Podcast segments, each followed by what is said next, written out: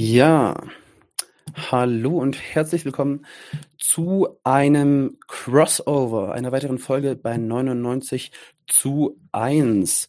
Ja, wir werden jetzt noch ein Momentchen warten, bis mehr Leute verbunden sind. Wir sind schon zehn live, das ist mega cool.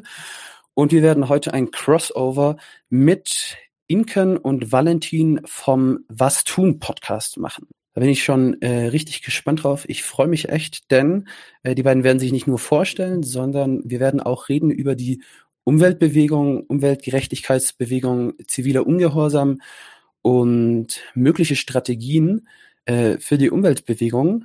Ich bin auf die beiden, um ehrlich zu sein, aufmerksam geworden durch einen Artikel in den Blättern, die die beiden geschrieben haben.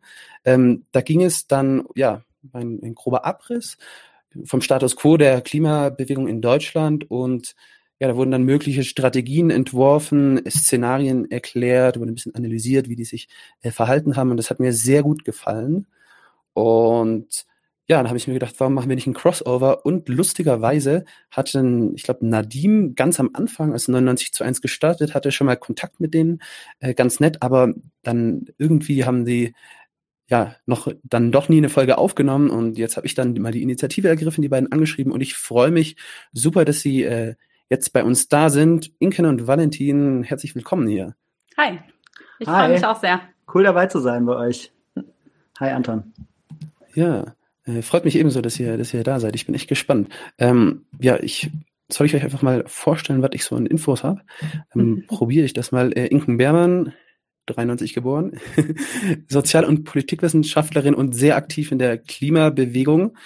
Ähm, ja, war auch mal bei Compact, was ich interessant finde, weil ich nicht so viel Ahnung von äh, NGOs habe, aber äh, viel wichtiger, glaube ich, ist ihr feministisches Engagement und vor allem äh, ja als Organisatorin und Pressesprecherin von Klimagerechtigkeitsbewegungen, vor allem äh, bei ja Aktionen des massenhaften zivilen Ungehorsams bei Ende Gelände war sie als äh, Pressesprecherin aktiv und hat auch bei der, wie heißt die, internationale Automesse in Frankfurt da auch massenhaften zivilen Ungehorsam organisiert, also eine äh, Aktivistin und ähm, ja, auch medial erfahrene äh, Campaignerin.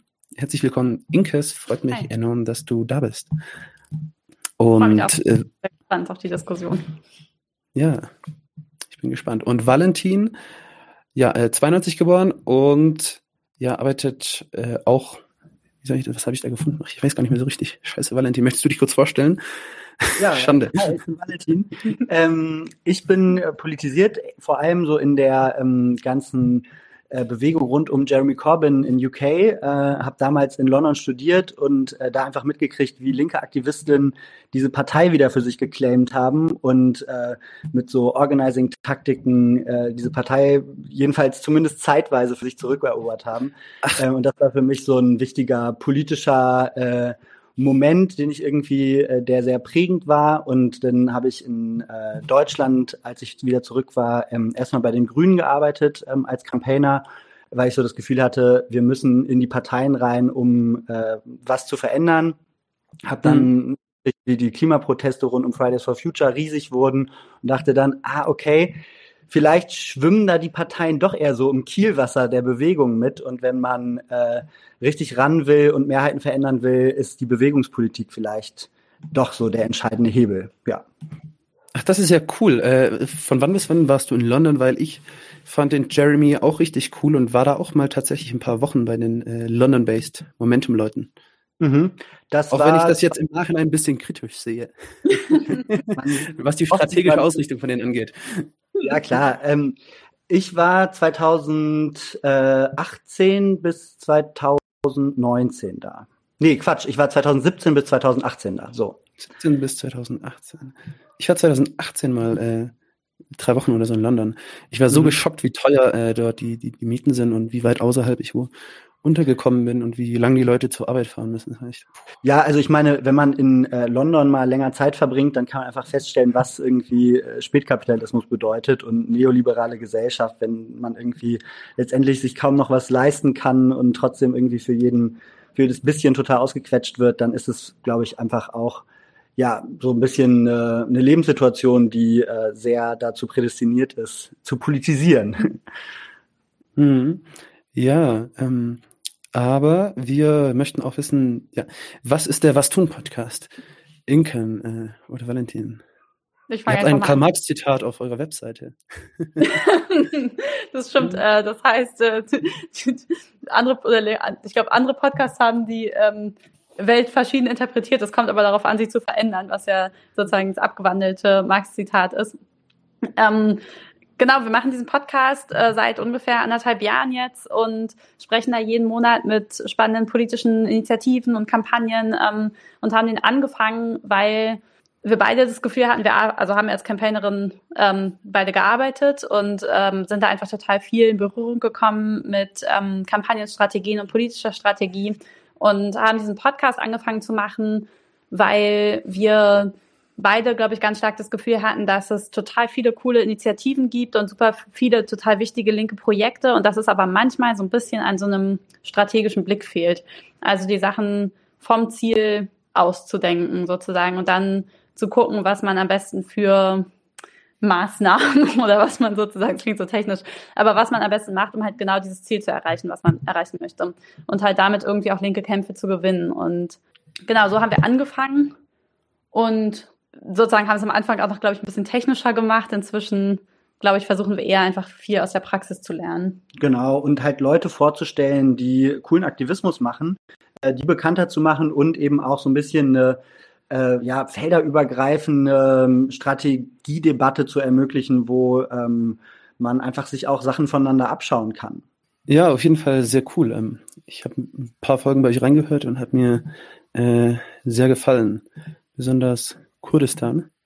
Ich glaube, den Kerem äh, werden wir auch im Laufe des Jahres bei uns mal wieder haben. Und ja, auch gerade die zum äh, Busfahrerstreik, die Folge, hat mir auch sehr gefallen, einfach weil ähm, ja, dort mal Leute aus ganz verschiedenen Milieus aufeinandertreffen. Genau.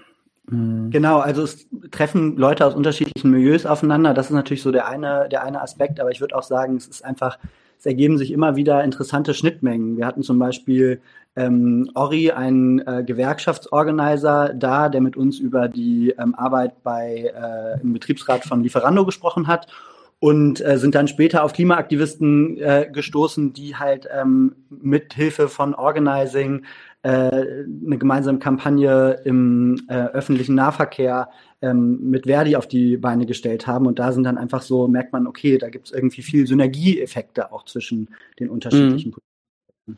Ja, ja. Auf jeden Fall. Ansonsten, ähm, Habt ihr noch was zu erzählen von euren Erfahrungen, ähm, wie ihr den Podcast gemacht habt? Wie war das Feedback? Ähm, wie, was, was für eine Resonanz hattet ihr und wie, ja, ist das grundsätzlich der Arbeitsablauf bei euch vielleicht, wenn ihr, ihr macht ja auch viel mit Interviewgästen, oder? Mhm. Ja, also wir ja. haben, ähm, meistens sind es einfach irgendwie Leute, auf die wir stoßen, bei denen wir irgendwie den Eindruck haben, die machen eine spannende Kampagne. Valentin zum Beispiel ist auch über Twitter oder Insta, glaube ich, auf Ori aufmerksam geworden, ähm, der da gerade diese Lieferando-Organisierung gemacht hat. Dann manchmal haben wir auch, finden wir auch Kampagnen, zum Beispiel haben wir mit Deutsche Wohnen und Co. natürlich relativ früh gesprochen ähm, und da mit zwei Leuten äh, gemeinsam geguckt, wie wie die halt ihre Kampagne aufgezogen haben, wie das Mediennarrativ war, wie das war, mit Mieterinnen und Mietern zusammenzuarbeiten. Ähm, und genau, dann sprechen wir die Leute an und ähm, gucken mit denen auch so ein bisschen gemeinsam meistens, was halt irgendwie besonders an deren Kampagnen ist. Also zum Beispiel haben die irgendwie ein besonders gutes Narrativ oder sind die besonders gut in konkretem Organizing oder ähm, ja, wie läuft die Zusammenarbeit? Ähm, und das macht immer wieder mega viel Spaß. Also es ist einfach total, ich bin immer wieder total beeindruckt von den Leuten, die wir da kennenlernen ähm, und die irgendwie sich mit total viel Herzblut für Sachen einsetzen, aber die oft auch wirklich einfach mega spannende ähm, Insights aus ihren Feldern äh, mit uns teilen. Und das ist seit irgendwie, ja, seit anderthalb Jahren eigentlich ein total, für mich immer wieder total bereicherndes Projekt und ich lerne dabei selber immer wieder total viel. Voll, weil ich ja. würde auch sagen, also vielleicht, wenn ich das noch kurz ergänzen darf, so, man hat halt in seinem eigenen Aktivismus, äh, beschäftigt man sich ja dann doch meistens irgendwie mit einem starken Fokus, mit einem Thema oder so. Ähm, und da ist, glaube ich, äh, für uns und ich glaube auch für viele von unseren HörerInnen einfach dieser Podcast so ein bisschen die Chance, über den eigenen Tellerrand auch äh, zu schauen und zu gucken, so was kann man, ähm, was kann man lernen von, äh, von Aktivistinnen aus anderen Feldern, aber auch so, was gibt es da eigentlich noch so für mhm. Themen? Ähm, genau. Ja, Das war jetzt zum Beispiel auch die letzte Frage, die du, glaube ich, gerade auch angesprochen hast mit Kerem ähm, und Anja äh, über Kurdistan. Ähm, war für mich genau so ein Feld, wo ich halt Roger war und Kurdistan mir natürlich, das taucht immer wieder auf in den Diskursen. Und wir dann einfach sehr ausführlich ähm, mit zwei Menschen, die ja sehr konkret engagiert sind, darüber sprechen konnten, was eigentlich diese Utopie ausmacht. So, ja, und ja. das sind auch beides ähm, Top-Interviewgäste äh, gewesen, die sehr tief in der Materie drinne sind ja. und glaube auch hoch motiviert sind und das ähm, ja trotz Solidarität und Sympathie dafür äh, durchaus sehr differenziert darstellen konnten, ja. was äh, wirklich eine, eine Qualität ist, die nicht äh, alle Interviewgäste so einfach haben. Ja, mir, mir geht's genauso. Ich äh, mag auch an den Interviewformaten sehr, äh, dass ich dann viel selber einfach dabei lerne, während ich Interviews führe, während ich recherchiere, Fragen aufschreibe und so weiter. Da, ähm, das ist einerseits nicht ganz so viel Arbeit, andererseits viele von den Interviewgästen und Aktivisten haben auch nicht die Infrastruktur, ähm, um jetzt wir, um regelmäßig solche Formate zu bringen. Von dem her ähm, ergänzt sich das häufig auch recht gut. Also haben, haben alle ja gut mhm. was davon und äh, so ist das eine ganz feine Sache, finde ich. ja, genau. Fein. Ansonsten, ähm, ja, kann ich mal vielleicht noch für Leute, die jetzt zum ersten Mal bei uns bei 99 zu 1 sind, äh, einfach mal den Podcast ja auch vorstellen, damit wir dann auch äh, bald über Klima- und Umweltbewegung sprechen können. Ich sehe schon Inkans äh, chronische Plenum-Zustimmung. ähm, ja. ja, also ähm, ich beginne einfach mal mit dem Podcast, weil eigentlich ist das ja das Projektchen von äh, Nadim und Daniel gewesen. Nadim, unser äh, Marxist und Chefmarxist und äh, Daniel, unser ja, ja, schon, schon auch marxistisch geprägt, aber er ist schon Anarchist, schon, schon ein äh, sehr machtkritischer Genosse. Und ähm, ich selbst bin zu den beiden gekommen, als ich zu Kolumbien interviewt wurde. Ich komme mehr so aus der Bolivien-Solidaritätsbewegung äh, als dort dann, ich würde sagen, ein, ein rechter Putsch stattgefunden hat, habe ich auch begonnen, durch äh, linke alternative Medien zu touren und in ein paar linken äh, Zeitungen ein paar Artikelchen zu schreiben darüber, weil ich einfach äh, sau viel darüber wusste und da gelebt habe und eigene Genossen von mir politisch motiviert verfolgt wurden, gefoltert wurden und so weiter. Und ja, so habe ich mich äh, aufgerafft, auch mal mein Gesicht in die Kamera zu halten. Ähm, ich studiere selbst gerade äh, Regionalstudien Lateinamerika und ähm, mache viel, viele Interviews zu Lateinamerika, Karibik, aber auch so ein bisschen außenpolitischen Kram. Äh, allerdings, als ich dann wieder aus Bolivien das letzte Mal nach Deutschland zurückgekommen bin, ja, da war gerade Fridays for Future auch ganz äh, aktiv und neu. Und da habe ich dann auch so ein bisschen reingeschaut. Students for Future bei mir an der Uni war mal bei einer Ende Geländeaktion mit einer Freundin dabei, äh, auch mal bei einer Extinction Rebellion Sache und äh, fand das Ganze recht interessant, aber äh, was jetzt so die, die marxistische Perspektive angeht, auch, auch häufig recht ernüchternd. Ähm, zu den anderen Mitgliedern bei 99 zu 1, die jetzt äh, frisch auch dazugekommen sind, äh, da ist dann auch noch der Fabian, äh, auch aus Berlin, guter, auch, auch also marxistisch angehaucht und Mitglied der Linken. Und die Lea, die viel zu Recht und Jura macht und Polizei, die ist auch äh, links und feministisch unterwegs. Die hat jetzt vor kurzem auch ein äh, sehr interessantes Interview zu Marxismus und Kriminologie gemacht. Genau. Und das ist das äh, 99 zu 1 Team, ähm, das ja zu allem möglichen Kram, würde ich sagen, äh, immer wieder Interviews macht und ja jetzt gerade auch gut gewachsen ist oder am, am wachsen ist, was Mitglieder angeht, damit äh, richtig viel ja, Inhalt rausgehauen äh, wird. Ab Februar werden wir mindestens zwei Folgen pro Woche machen. Also jeder, ich glaube, äh, Dienstag und Donnerstag eine Folge raushauen. Und ja, da freue ich mich schon richtig drauf. Jetzt aber genug zu 99 zu 1. Habt ihr noch was zu äh, zum Was tun Podcast hinzuzufügen, was äh, unsere Zuschauer äh, wissen müssen? Ich finde es vor allem bei 99 zu 1 äh, cool und special, dass äh, Anarchisten und Kommunisten zusammen Podcast machen. ja, äh, ich, ich, ich warte ja immer noch drauf, dass die sich ähm, mal richtig den Kopf so. manchmal streiten sich ja auch, aber die beiden, die sind einfach zu gut befreundet, als dass sie sich so, so richtig hässlich streiten. Das ist also die machen das Ganze recht respektvoll. Und ich glaube, ähm, Daniel ist schon, schon einer der, Kommun äh, der, der Anarchisten, der es mit einem ähm, Marxisten äh, recht gut aushalten kann. Sagen wir es so. Genau, und es gibt ja, das, es gibt ja das Sprichwort, dass Anarchisten und Kommunisten bis zur Revolution Freunde sein können. Und danach gehen die Wege auseinander. Ja, ich glaube, wir sind halt einfach weit von der Revolution weg, vor dem ist die Freundschaft auch nicht gefährdet. da muss man sich, glaube ich, keine Sorgen machen. Ähm, wir, wir hatten, glaube ich, bloß einmal eine Folge, da ging es um Marxismus und MMT. Christoph Höfgen von, vom MMT, die hatten beide so ihre Fanbase und haben sehr, war eine sehr interessante Diskussion, auch wenn sie manchmal ähm, ein bisschen aneinander vorbeigeredet haben. Und da, da war da schon nah davor, dass die Leute in den Kommentaren sich echt die Köpfe eingeschlagen haben. Also war, äh, so weit soll es nicht kommen. ja, hat aber Klicks gegeben und äh, danach hat Nadine eine, eine recht interessante ähm, kurze, wie hieß es, Stammtisch, heißt es, oder Zündfunk, ich weiß nicht mehr, welches Format es war, aber ein, ein Erklärformat gemacht. Was sind parasoziale Beziehungen und warum ähm, beginnen Leute sich mit einer gewissen Person, äh, die sie nur aus dem Internet kennen, zu identifizieren und die äh, zu verteidigen, selbst wenn es äh, nicht mehr auf Argumenten basiert ist, sondern mehr auf, auf Zugehörigkeitsgefühl. Das fand ich dann eine coole Schlussfolgerung daraus. Mhm. Ja. Cool. Aber wollen wir einsteigen mit Klimabewegung? Sehr ja, gern. ihr habt ja euren Artikel in den Blättern geschrieben, wie ich schon bereits erwähnt habe. Der hat mir sehr gefallen. Ähm, und ja, vielleicht könntest du darauf antworten, Inken, wie, das steht auch in dem Artikel, wie steht es deiner Meinung nach um die Klimabewegung äh, ja, nach dem Klimagipfel in Glasgow und mit jetzt der Ampelregierung äh, aus SPD, Grünen und FDP in Deutschland. Genau, also wir sagen es im Artikel und es ist auch so ein bisschen der Punkt, an dem die Klimabewegung gerade steht, dass es ja zwei große, sozusagen politisch einschneidende Ereignisse jetzt gab, nämlich noch mein Klimagipfel in Glasgow im Jahres. Das war sozusagen so ein, einer der UN-Klimagipfel, die eigentlich jedes Jahr stattfinden, die jetzt wegen Corona sozusagen hat der vorletztes Jahr nicht stattgefunden und dann der letztes Jahr.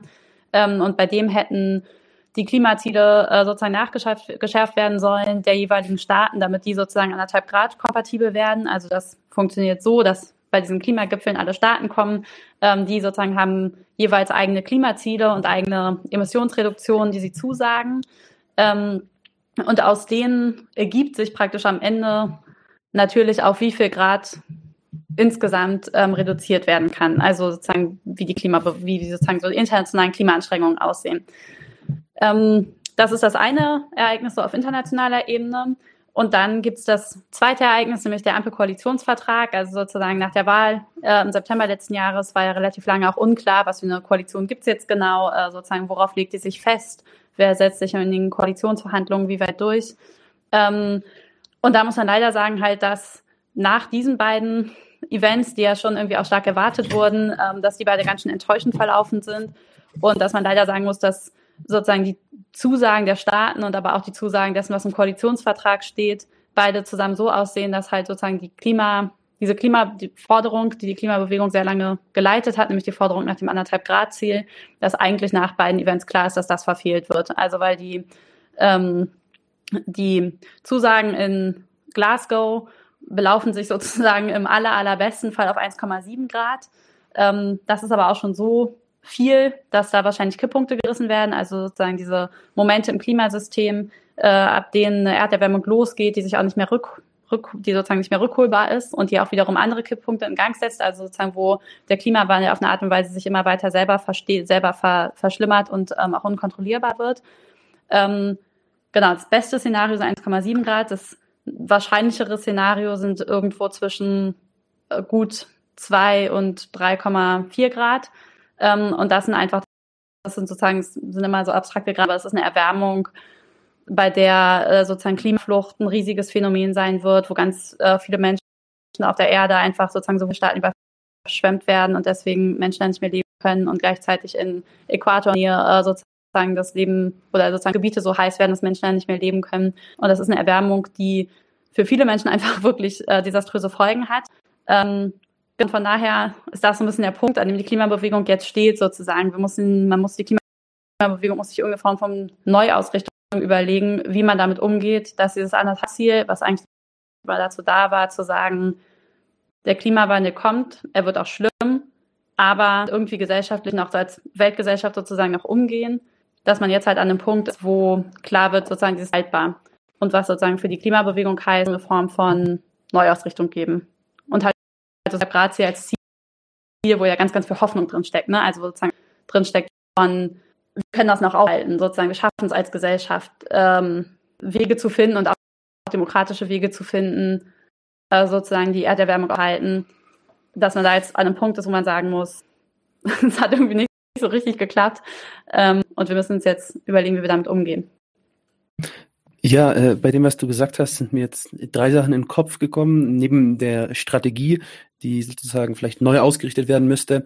Ähm, ja, äh, wie, wie sage ich das richtig? Ähm, wie kann, also das Problem ist ja, dass lauter nationale Regierungen ein weltweites Problem äh, angehen müssen. Und die haben natürlich ihre nationalen Interessen.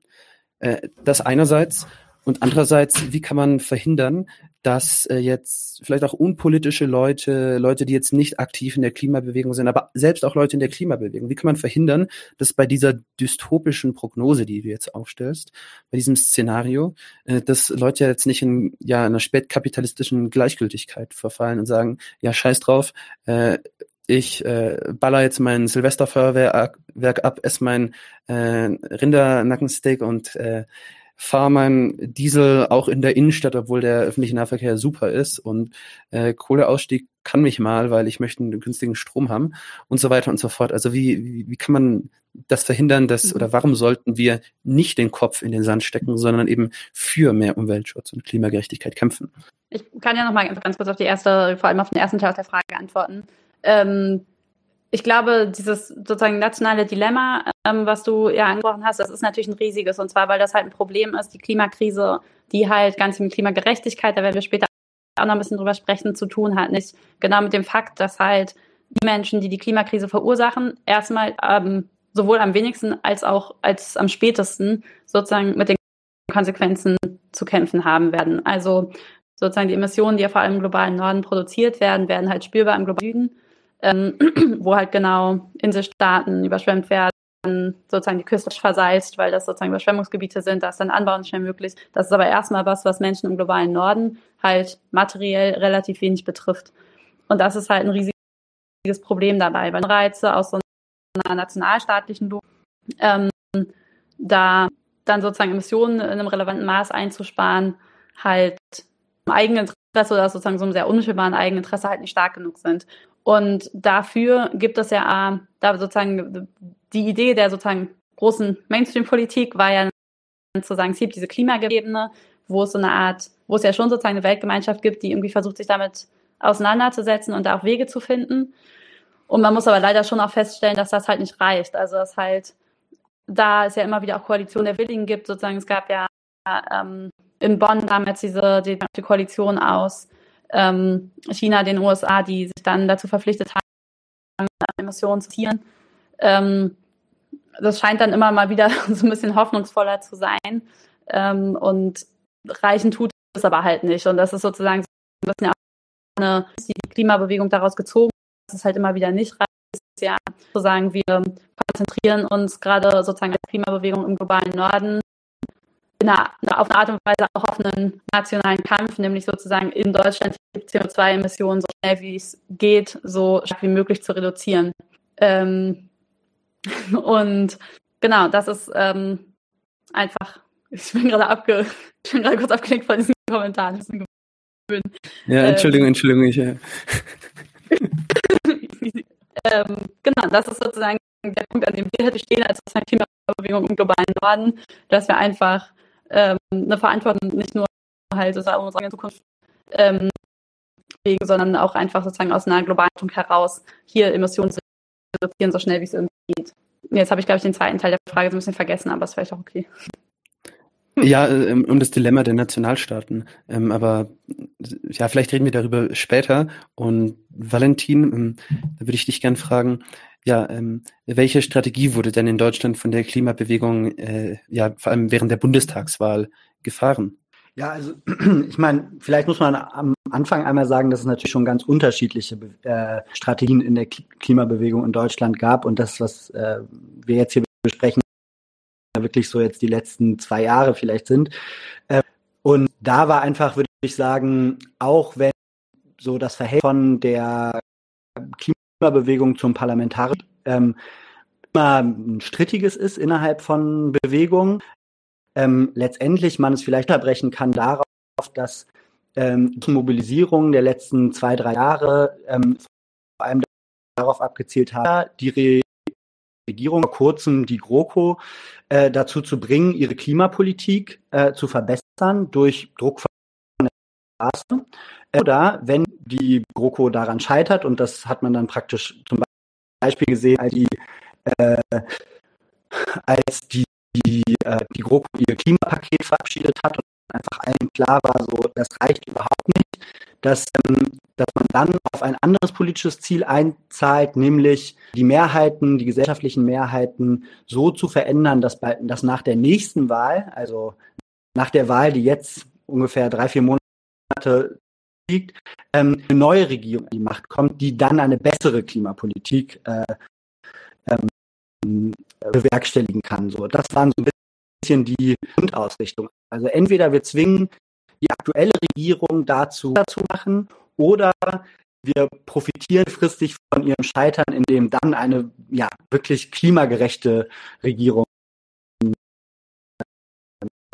und auch da muss man jetzt so ein bisschen, du hattest schon gerade irgendwie kurz gesagt, ja, es sieht irgendwie ja ziemlich finster aus. Auch da muss man irgendwie jetzt feststellen, das hat auch nicht so richtig funktioniert. Also die, äh, die neue Regierung, die Ampel ist auf jeden Fall, ähm, was die Klimapolitik angeht, besser als GroKo, aber es reicht halt bei weitem nicht, so wie ja gerade schon ausgeführt hat. Und deswegen muss man jetzt gucken, macht man jetzt bewegungsseitig damit.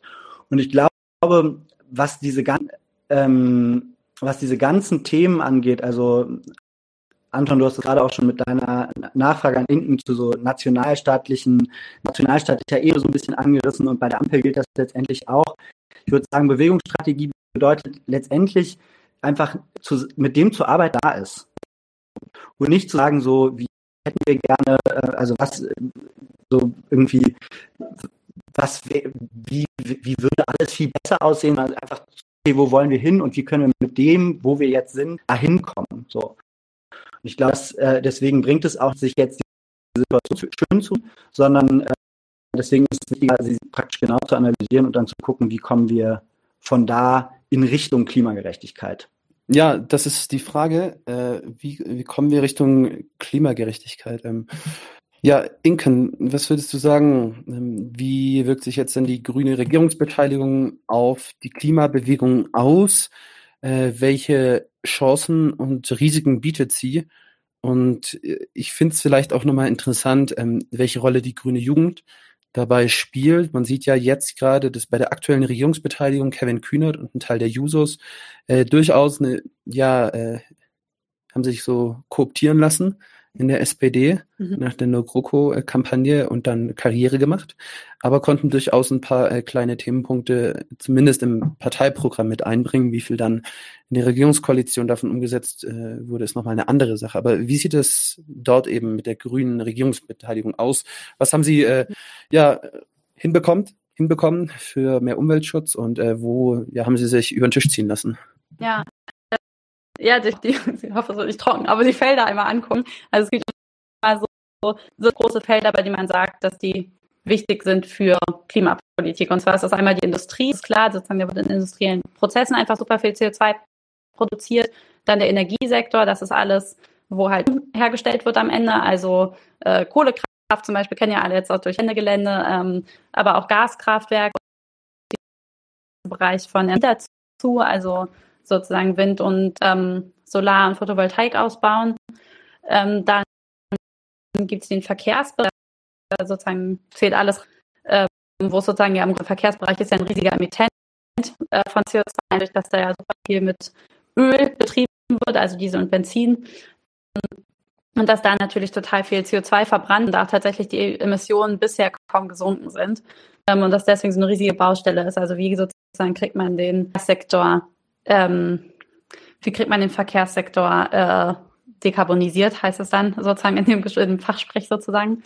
Ähm, und dann gibt es diesen Bereich von Bauen, also sozusagen, es gibt ja jetzt auch die Bauoffensive, die die, die die neue Regierung beschlossen hat, ähm, wo halt die Frage aber ist, wie wird da eigentlich dieser ganze Bereizen gehört? Also sozusagen wird mit Gas oder wird mit ähm, fossilen, wird mit Öl geheizt oder sozusagen gibt es da sowohl über Solar, also über Erneuerbare und über Wärmepumpen heißt das, also sozusagen gibt es Wege, das klimaneutral zu machen.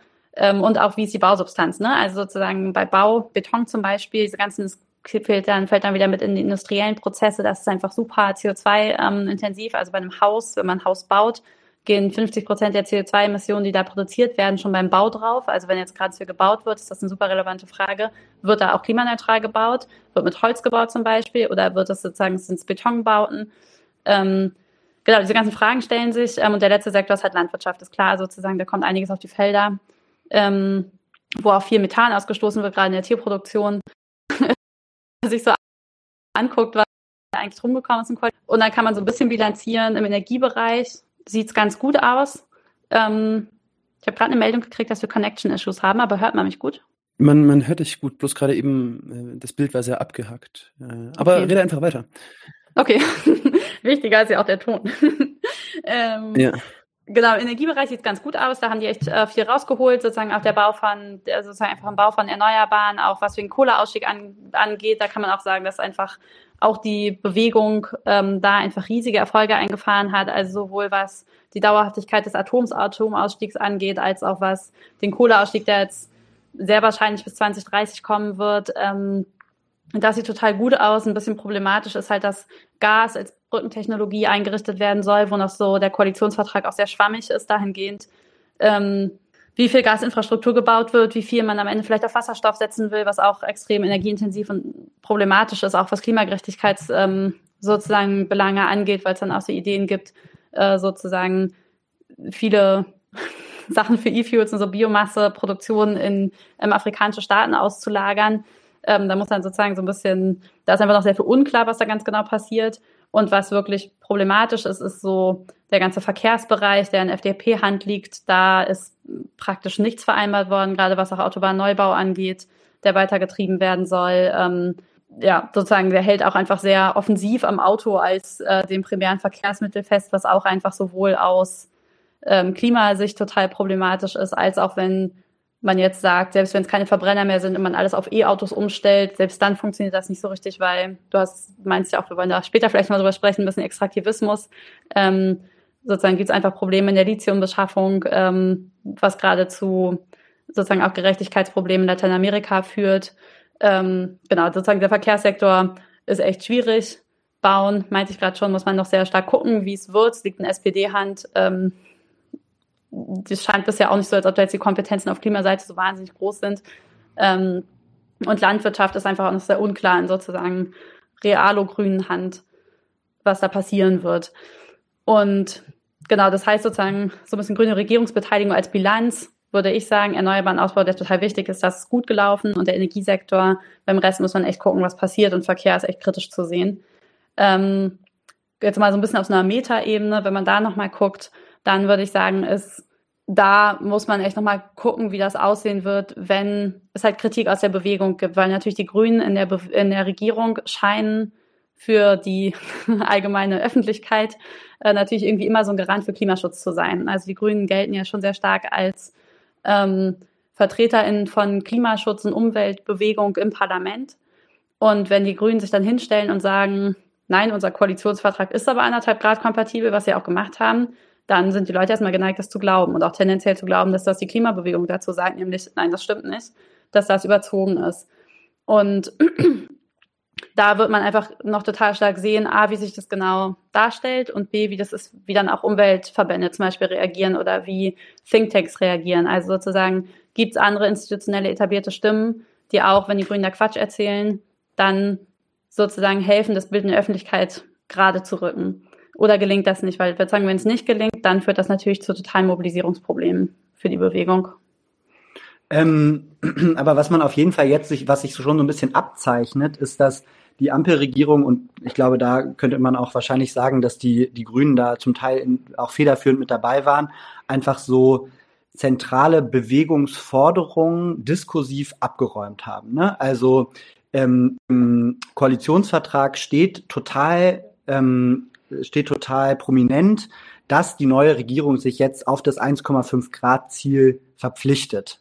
So. Und das ist letztendlich ein sehr gutes Beispiel dafür, was praktisch so die Herausforderungen der nächsten Jahre da ganz realpolitisch einfach sein werden, weil man hat einerseits praktisch ein Papier, wo alle Leute, die sich mit Klimapolitik ähm, auskennen, sagen, dieser Koalitionsvertrag reicht nicht aus für 1,5 Grad und gleichzeitig eine Partei, die für Klima, für Klimaschutz eigentlich steht in der Öffentlichkeit, die sagt, dieser Koalitionsvertrag stellt sich hinter das 1,5 Grad Ziel so. Und äh, das macht es einfach viel, viel schwieriger, wirklich groß zu mobilisieren für eine Klimabewegung. Ja, ähm, sehr interessant, was Sie gesagt haben. Vielleicht eine Anmerkung von mir. Äh, ich finde es auch interessant, dass ich bei der Ampel, ähm, es liegt jetzt nicht unbedingt nur an der Ampel, aber wenn man sich die Ministerien der Grünen und der SPD anschaut, ähm, bei den Grünen alle Ministerinnen sind Realos und bei der SPD alle Ministerinnen äh, sind ja äh, Netzwerke oder Seeheimer. Also sind jeweils vom rechten Flügel der Partei. Und das liegt natürlich an Olaf Scholz, Seeheimer, SPD, und äh, bei den Grünen Robert Habeck und Annalena Baerbock. Also ähm, nicht nur der Partner FDP, sondern auch die innerparteilichen äh, Kräfte. Da haben sich jetzt äh, nicht die progressivsten die Ministerien gekrallt. Und ja, und auch ähm, was jetzt zum Beispiel gewisse ja, Oppositionsbemühungen angeht, ähm, hätte ich schon möglicherweise ein bisschen mehr mir von der grünen Jugend erhofft. Ähm, die haben das viel mit denselben Talking Points gerechtfertigt, mit denen User-Leute ähm, die Koalition gerechtfertigt haben. Aber an sich ähm, glaube ich schon, dass der grüne Markenkern, zumindest jetzt was ähm, auch die inhaltlichen Forderungen der Bewegung angeht, extrem äh, ausgeholt werden kann und es dann gewisses Potenzial gibt. Äh, aber Nightmare hat eine Frage gestellt. Wir haben jetzt schon öfters den Begriff Klimagerechtigkeit in den äh, Mund genommen. Wer von euch hätte Lust, das äh, zu erklären? Ja, kann ich gerne machen. Äh, ich würde noch mal ganz, ganz kurz vorher, wenn ich noch einen Satz zur Grünen Jugend sagen darf, ähm, vorher nur noch ähm, einmal, glaube ich, sozusagen die andere Perspektive ergänzen, dass, glaube ich, halt sozusagen ein Problem immer ist, dass ähm, die Klimafrage einfach so dringlich ist, dass man immer geneigt ist zu sagen, okay, besser, wir machen jetzt ein bisschen was als gar nichts. Und deswegen sozusagen natürlich auch die grüne Jugend irgendwie sich sozusagen mit den Verbesserungen, die herausgeholt werden konnten, gerade im, im, Energiebereich, der sozusagen der Grundpfeiler dafür ist, dass alles andere funktionieren kann, also der Strombereich praktisch, weil ja auch mega viele andere Sachen dann auf Strom umgestellt werden, dass man immer geneigt ist dann zu sagen, okay, wenn wir das kriegen, nehmen wir immerhin das und alles andere müssen wir später besser machen, sozusagen. Und das ist, glaube ich, auch was, wo was wahrscheinlich die Grüne Jugend da stark beeinflusst hat. Und dass ich sagen will, dass die auch einfach einen starken, die haben einfach nochmal einen Fokus auch stark auf die Gerechtigkeitssachen gelegt. Also die haben jetzt zum Beispiel schon mal stark nochmal auch ähm, kritisiert, dass hat sich, also das hat sich nicht richtig reformiert wird und so. Ähm, da ist zum Teil auch die Radikalität der Klimasache ein bisschen untergegangen. Ja, ich würde tatsächlich Jugend da tendenziell in Schutz nehmen. ähm, es gab von äh, der äh, niedersächsischen Sprecherin auch ein sehr cooles Zitat zum äh, Koalitionsvertrag. Äh, Pia Scholten, die hat gesagt, ähm, es geht jetzt in den nächsten vier Jahren darum, was scheiße Kompost zu machen.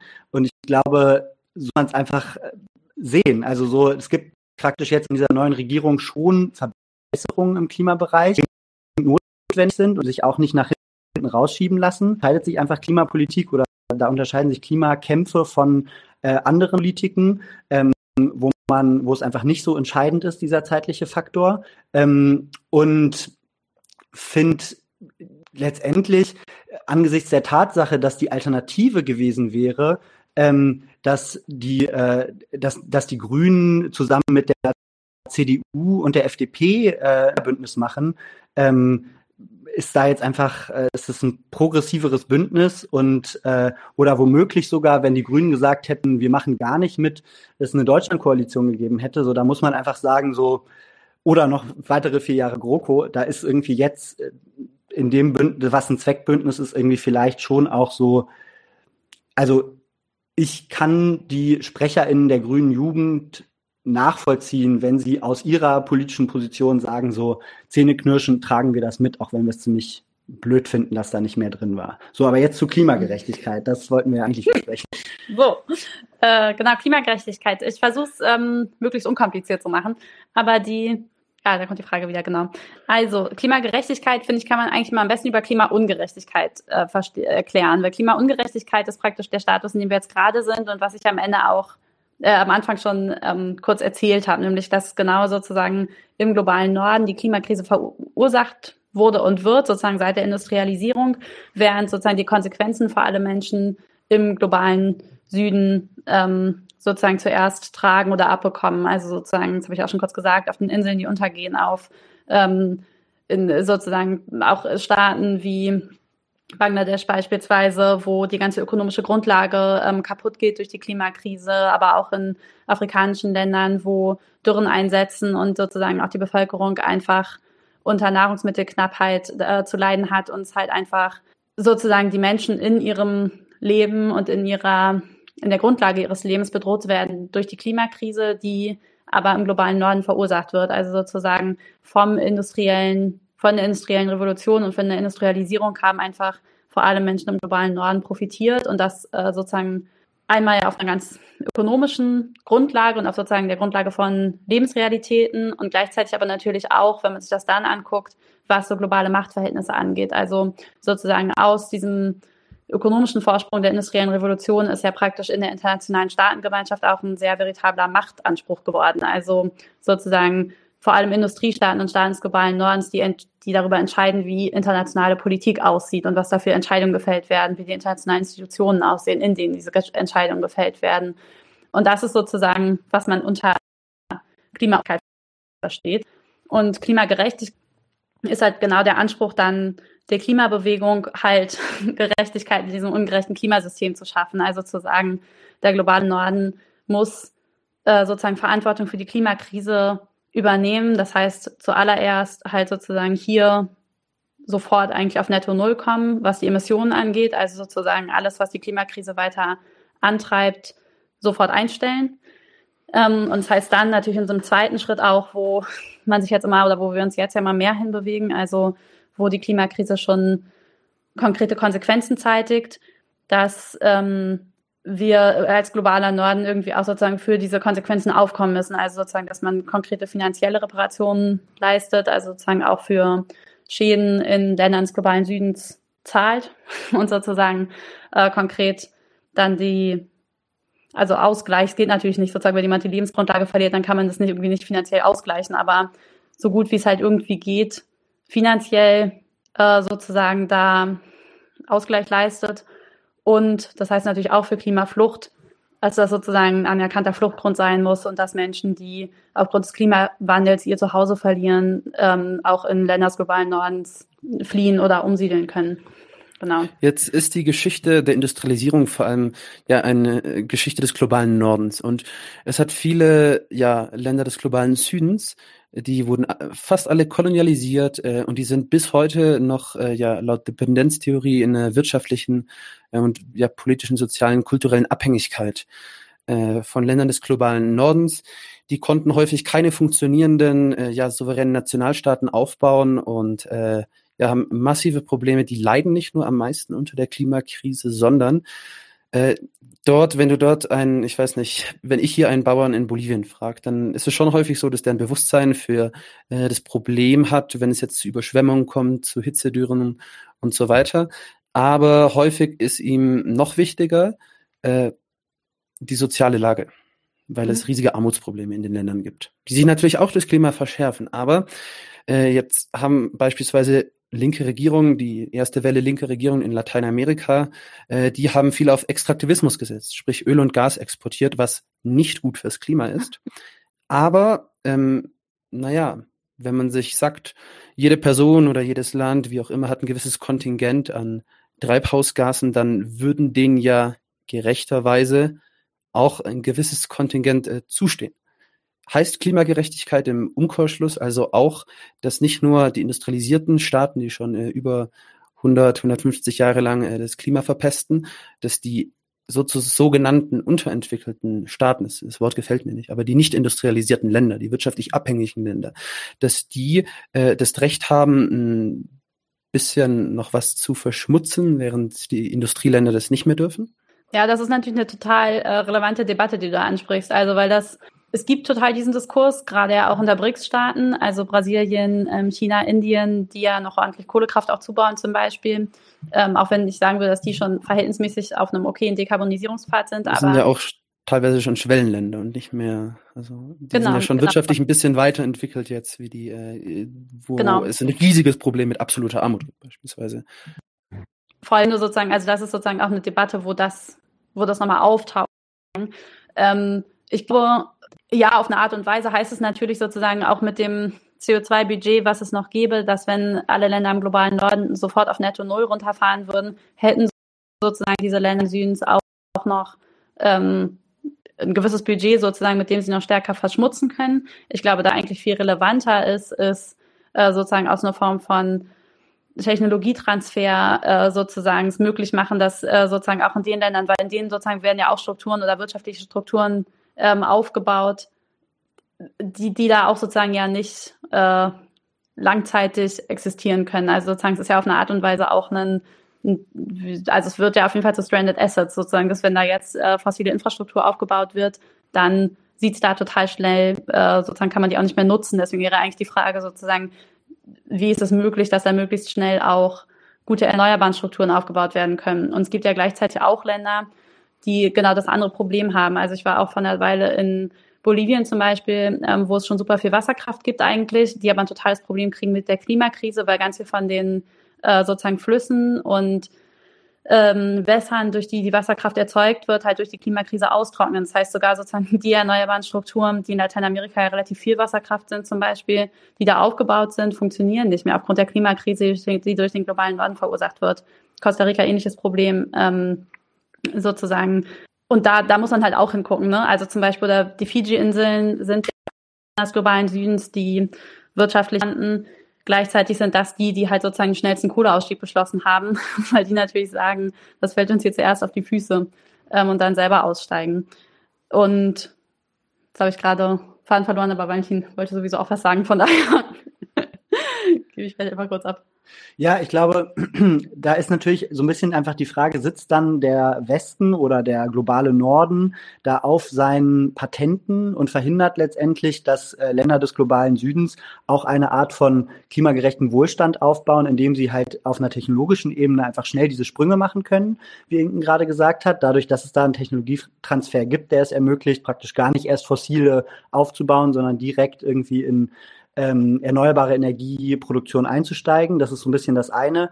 Gleichzeitig habe ich das Gefühl, also diese, diese, diese Debatte, ob jetzt, ähm, ob jetzt die der global, Länder des globalen Südens äh, nicht eigentlich gerechterweise auch noch ähm, imitieren können, weil sie praktisch das historisch nicht gemacht haben, die geht dann auch zum Teil einfach vorbei an der politischen Realität, jedenfalls in diesen Klimaverhandlungen, wo ziemlich klar herauskristallisiert, Länder des globalen Südens, eben weil sie so stark betroffen sind von den Folgen der Klimakrise, oft eine viel, viel höhere Bereitschaft haben, äh, Zusagen zu machen zu internationalen Verträgen und die auch umzusetzen. Und der globale Norden letztendlich der ist, der äh, da der Bremsklotz ist. So. Ähm, und deswegen wird, habe ich das Gefühl, Anton, das äh, Argument, was du gerade äh, richtiger und wichtigerweise ansprichst, manchmal auch äh, benutzt, äh, im globalen Norden, um halt hier nichts machen zu müssen. So. Genau. Ja, auf jeden Fall äh, habe ich auch schon mitbekommen, wie das manchmal äh, hier negativ instrumentalisiert wurde. Äh, gleichzeitig finde ich sehr schwierig, wenn äh, Carola Rakete oder der äh, Fridays for Future Account auf Twitter ähm, ja, das ist ja passiert 2019, dass sie dann Evo Morales für den Brand in der Chiquitania verantwortlich gemacht haben, obwohl zu dem Zeitpunkt dieser Trockenwald nicht mehr gebrannt hat. Ähm, aber das ist noch ein, noch ein anderes Thema, was ja, vielleicht zu dem Thema Patenten, was du gesagt hast. Ähm, ja, gerade ist der, das Rennen auf das Lithium sozusagen losgegangen. Neben Australien und China gibt es das Lithium-Dreieck oder vielleicht Viereck aus Bolivien, Peru, Chile, auch der Norden Argentiniens, wo viel Lithium liegt. Und äh, wenn ich Leute aus der bolivianischen Regierung frage, äh, wie es denn um die Lithiumverhandlungen aussieht, dann äh, sind gerade auch deutsche Unternehmen und äh, Akademiker echt die Letzten, die irgendwie Lust haben, ihre Technologie, ihr Wissen äh, mit dem Staat zu teilen. Das ist ein wirtschaftlich abhängiges Land und das, äh, was natürlich eine Regierung, die Lithium nationalisiert hat, die, äh, weil sie eben nicht die Technologie hat, versucht mit einer 51-prozentigen staatlichen Mehrheit und 49-prozentigen ausländischen Investitionen eben, die so versuchen, eben die Bevölkerung am Wohlstand äh, den Lithium-Exporte oder Elektrobatterien etc. Im bringen werden, die so versuchen, durch Sozialmaßnahmen, Infrastrukturinvestitionen etc. ja die Armut zu reduzieren, die Lebensqualität zu steigern. Ähm, ja, die haben da eben kein leichtes Spiel, sondern werden tendenziell eher ausgebremst. Und da äh, schenkt echt in der internationalen Politik, da regieren nationale Interessen die Sachen, da schenkt niemanden äh, gar nichts, würde ich mal sagen. Aber Inken, du wolltest sicher antworten, oder? Ja, genau. Vielleicht spielt es da sogar, also es ist auch nochmal ein ganz interessanter Fall dazu. Es gab ja auch zum Beispiel den Fall, den ich mal da ein extrem interessantes Beispiel finde, in Ecuador, wo ja es diesen Yasuni-Nationalpark gibt, der sehr ähm, sozusagen, ich Prozentzahl vergessen, aber eine extrem hohe Artenvielfalt ähm, hat und total viele Arten auch sozusagen einzigartig ähm, da existieren und worunter extrem viel ähm, fossile Energien liegt. Also da liegen, liegt einfach sehr, sehr, sehr große Ölvorkommen. Ähm, und die haben damals, äh, zehn Jahre vielleicht her, vielleicht auch mehr, ähm, der internationalen Gemeinschaft angeboten, dass sie das nicht ähm, sozusagen, dass sie das nicht ähm, extraktivieren und sozusagen nicht, nicht aus der Erde holen, ähm, wenn die Hälfte von dem Gewinn, die sie da machen würden, ähm, ihnen praktisch von der internationalen Gemeinschaft bezahlt wird. Ähm, und ist tatsächlich gescheitert, weil es nicht möglich war und auch weil Deutschland da die Zusagen nicht eingehalten hat, äh, sozusagen dieses Geld irgendwie zu finden. Und das ist halt zum Beispiel, finde ich, so ein Beispiel, wo auch mit dem, mit so sowas wie Lithium vorkommen oder sozusagen sowas wie Kohle vorkommen, die ja auch noch in Brasilien äh, total viel lagern. Ähm, wo man eigentlich nochmal gucken muss, sozusagen, wie ist das eigentlich mit solchen Modellen und wie könnte man auch, wenn sowas wieder passiert, ich war sozusagen zu dem Zeitpunkt selber noch nicht klimaaktiv aktiv und vielleicht für Bestrebungen gab in der Bewegung, aber wie würde man da eigentlich eine internationale Klimabewegung auch besser organisiert kriegen, ähm, genau solche Modelle halt im Sinne von, einem, von einer klimarechten Lösung irgendwie ähm, durchzusetzen. An dem Beispiel ja, sieht man halt eigentlich her hervorragend, wie ähm, wie da letztendlich dann der globale Norden auf der Bremse steht. Ne? Wenn praktisch da in diesem konkreten Fall ähm, aus Ecuador macht praktisch die ecuadorianische Regierung ein super, letztendlich auch großzügiges Angebot der internationalen Gemeinschaft. Ich noch daran erinnern, äh, wie ich damals ein Interview gelesen habe vom äh, damaligen äh, Entwicklungsminister von der FDP, der halt gesagt Dirk hat, Niebel. genau, Dirk Niebel, fieser Typ, ähm, der ähm, der halt gesagt hat, ja, wir können doch jetzt nicht anfangen äh, damit, dass wir Regierungen dafür bezahlen, dass sie etwas nicht tun. Wir zahlen doch nur für eine ähm, und wo einfach so diese Bräsigkeit und diese äh, ja dieses Problem von im globalen Norden einfach so richtig klar zutage tritt und deswegen glaube ich, ist es ein Stück weit auch manchmal äh, einfach vertane Zeit, äh, das so stark, äh, also so stark zu fokussieren auf diese Frage, ob dürfen dann eigentlich Länder des globalen Südens dann noch so, weil äh, ja. politisch liegt das Problem im globalen Norden. Auf jeden Fall. Und ähm, vielleicht noch eine, eine kleine äh, eine Kleinigkeit, die ich hinzufügen möchte. Äh, die Frage des Jacuzzi Nationalparks, der äh, dortigen, äh, ich glaube, was Ölförderung oder Gasförderung, ich weiß nicht mehr, aber auf jeden Fall in den ersten Jahren, also der damalige linke Präsident von Ecuador, Rafael Correa, der wirklich tolle Prinzipien wie das äh, Buen Vivir oder Vivir Bien in die äquatorianische Verfassung äh, reingeschrieben hat, unter Beteiligung der indigenen Bewegung, der Konaye. Ähm, der hatte damals die Unterstützung von denen größtenteils. Also die haben zwar auch ihre eigene Partei, ihren eigenen politischen Arm, aber ähm, der hat dann danach als Schlussfolgerung, weil er, um Wahlen zu gewinnen, darauf finanziell angewiesen ist, die soziale Lage zu verbessern. Als Schlussfolgerung dessen hat er ja dann eben mit Staatskonzernen statt eben privaten Firmen ja ähm, dafür gesorgt, dass dort eben ja dat, äh, die fossilen Brennstoffe aus der Erde und aus den Flüssen rausgepumpt wurde und das in einem Gebiet, das ein wo wirklich mit die größte Umweltkatastrophe äh, der letzten Jahre stattgefunden hat von amerikanischen Konzernen. Also die Leute hatten schon dort ein Umwelttrauma. Das hat dann zu dem Bruch der Allianz zwischen eben ja traditionellen, äh, ein bisschen moderneren Arbeiterschichten mhm. und äh, ganz äh, indigen, traditionellen äh, ja, indigenen Bewegung, der Konaye, mhm. geführt. Und wegen dieser Spaltung äh, hat jetzt auch vor kurzem, letztes Jahr, ein neoliberaler konservativer Banker die Wahlen gewonnen, weil diese äh, Spaltung sozusagen dort zwischen Indigenen und äh, Sozialisten nicht überwunden werden konnte, während die in äh, Bolivien beispielsweise sehr äh, ja, stark zusammenhängt. Aber wir hatten äh, auch noch ein paar Fragen von, von Nightmare der hat noch gefragt, wie ist denn die Klimabewegung aufgestellt, also im politischen Spektrum. Ich weiß nicht, vielleicht ähm, können wir das später nochmal beantworten, weil dann wäre jetzt vielleicht mal interessant, ähm, ja, zu sprechen zu kommen auf ja, äh, zivilen Ungehorsam, oder? Ähm, Valentin, warum sollte die Klimabewegung weiterhin oder noch mehr auf zivilen Ungehorsam setzen? Äh, was sind die Vorteile? Was sind vielleicht, ne, man nennt es unintendierte Nebeneffekte bei Dritten? Und äh, wie, welche Rolle könnte auch Sabotage spielen? Inwiefern ist das Ganze legitim oder politisch opportun? Ähm, ja, also ich würde vielleicht erstmal sagen, es gibt gerade einfach eine sehr starke Debatte innerhalb der Klimabewegung, was, wie man jetzt auf diese neue, auf dieses neue Szenario reagiert. Also äh, da wird diskutiert, ähm, sollte die Klimabewegung jetzt vermehrt auf Sabotage setzen. Ähm, da gab es ja dieses eine Buch, vielleicht haben das einige der ZuschauerInnen auch gelesen von äh, dem schwedischen Humanökologen äh, Andreas Malm, der hat ein Buch geschrieben, das heißt How to Blow Up a Pipeline, was irgendwie erstmal sehr militant klingt, so wie man eine Pipeline in die Luft sprengt. Ähm, und da ist dann jetzt gerade praktisch innerhalb der Klimabewegung so ein bisschen die Frage, okay, sollten wir zu ganz anderen Mitteln greifen, als wir es bisher gemacht haben, weil die bisherige Strategie, die bisherige Mobilisierung irgendwie nicht mehr so richtig greift oder wie geht's jetzt weiter? Und ich glaube, da ähm, muss man irgendwie einerseits sagen, also ähm, große Teile, vor allem der radikaleren Klimabewegung, setzt ja schon sehr lange auf zivilen Gehorsam, zum Beispiel Ende da kann Ink natürlich sehr viel besser berichten als ich.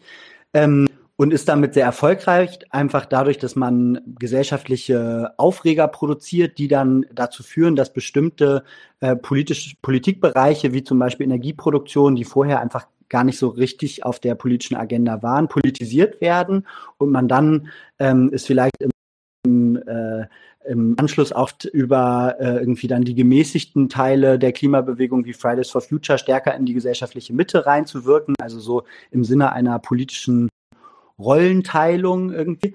Ähm, und äh, genau, also das gibt es seit langem, da muss man, glaube ich, viel drüber diskutieren. Äh, Ende Gelände wird weiter ähm, fossile Infrastruktur besetzen und blockieren. Ich glaube, das ist, ist einfach gesetzt. Und bei, zu, bei diesem Thema friedliche Sabotage, da ähm, würde ich, würde ich sagen, ist gar nicht so klar, was darunter eigentlich zu verstehen ist, weil es ist irgendwie ein Sammelbegriff, ähm, von, unter dem man es fassen kann von ähm, wir lassen nachts die Luft raus aus SUVs, ähm, um darauf aufmerksam zu machen, dass diese Riesenautos einfach unser Klima zerstören ähm, und machen damit praktisch Politik, indem wir das begleiten mit äh, einer Pressestrategie zum Beispiel. Ähm, das fällt genauso drunter wie ähm, wir ja, zerstören wirklich fossile Infrastruktur oder zerdeppern Autoshowrooms ähm, und das das alles unter einem gemeinsamen Schlagwort zu diskutieren, ist, glaube ich, begrenzt sinnvoll, weil es einfach auch politisch total ähm, unterschiedliche Implikationen hat, total unterschiedlich aufgenommen wird im, im öffentlichen Diskurs, ähm, ob man da jetzt, je nachdem, ob man da jetzt äh, die Luft rauslässt aus Autos oder, ähm, oder eine Pipeline in die Luft sprengt. Mm. Und dann würde ich sagen, gibt es ein, eine weitere Ebene, die, die wichtig ist in dieser Diskussion, ist, dass man kann diskutieren, ob es legitim ist, äh, Dinge kaputt zu machen ähm, oder zu beschädigen. Und ich würde sagen, ähm, also fossile Infrastruktur zum Beispiel zerstört ja Zukunftschancen und insofern ist es aus meiner Sicht auf jeden Fall legitim, äh, sich dagegen auch gesellschaftlich und politisch zur Wehr zu setzen, zum Beispiel auch indem man äh, die Infrastruktur zerstört. Ähm, die Frage ist dann halt so ein bisschen, äh, zusätzlich noch, was bedeutet das taktisch für eine Bewegung, wenn sie das macht? Und schießt sie praktisch sich da vielleicht auch in der Konsequenz ein Eigentor, dadurch, dass dann ähm, in, in, in allen Zeitungen, vor allem so in den ganzen bürgerlichen Leitmedien, die ja gesellschaftliche Meinung predi äh, die, die ja gesellschaftliche Meinung äh, prägen, dass dann davon zum Beispiel Ökoterrorismus äh, geschrieben wird. So, und da ähm, ich, die Position von uns beiden, dass man, äh, dass man da einerseits äh, differenzieren muss, gucken muss, um welche Art, Arten von friedlicher Sabotage ähm, handelt es sich. Und dann vor allem auch immer wieder im Sinne von so strategischer Politik vom Ende aus her denken muss und gucken muss, okay, was, was wollen wir erreichen und ähm, wo machen wir praktisch mit unseren Aktionen, schießen wir uns vielleicht ein Eigentor und äh, es gibt dann totalen Backlash gegenüber äh, Klimapolitik, der überhaupt nicht auf unsere politischen Ziele einzahlt. Genau, und jetzt mal, also nur einfach noch kurz ergänzen zu dem, was äh, Valentin eben gesagt hat. Die Frage ist ja auch, wird das überhaupt berichtet? Also sozusagen, Valentin hat ja jetzt eben das Szenario äh, sozusagen erzählt von, dann gibt's ein, gibt sozusagen, regen sich vielleicht Kolumnisten oder äh, Redakteur in, bei der Süddeutschen Zeitung oder der Frankfurter Rundschau oder der äh, Zeit irgendwie darüber auf, was passiert ist. Aber die Frage ist ja auch, wird darüber überhaupt berichtet? Und die Erfahrung mit Sabotagenfällen auch, es wird gar nicht so richtig berichtet, weil es irgendwie vielleicht nicht erklärt wird oder nicht interessant ist. Oder also es gibt ja zum Beispiel auch ähm, ein Beispiel, was Andreas Malm äh, sehr prominent in seinem Buch macht, zwei Frauen in äh, den USA, die gemeinsam äh, Sabotage an einer Ölpipeline ähm, vorgenommen haben, wiederholt und die sozusagen einfach nie so viel Berichterstattung bekommen haben und sich dann am Ende selber gestellt haben, sozusagen für diese ganzen Sabotageakte, um tatsächlich dafür Medienöffentlichkeit zu bekommen, die sie dann auch bekommen haben. Ähm, und dann aber halt dafür, glaube ich, 105 Jahre ins Gefängnis gegangen sind oder so. In den USA gibt es ja so ein bisschen diese verrückten Urteile, wo dann, wenn man für verschiedene Sachen verurteilt wird, praktisch die Jahreszahl immer akkumuliert wird, also immer mehr wird. Ähm, und die sind jetzt halt einfach lebenslänglich äh, im Gefängnis. Und das ist jetzt natürlich ein Szenario, was es so in Deutschland nicht gibt, weil es ja in Deutschland auch eine Höchsthaftstrafe gibt. Aber ähm, trotzdem weist es ja schon nochmal auch auf ein Problem für die Bewegung hin, nämlich was passiert, wenn Menschen das machen und dann lange ins Gefängnis gehen müssen, hohe Geldstrafen bekommen vielleicht. Ähm, das ist sozusagen, geht irgendwann ja auch über die finanziellen Ressourcen so einer Bewegung äh, hinaus. Und das muss man sich einfach gut überlegen, sozusagen. Schafft man es wirklich, A, findet man Menschen, die das machen wollen.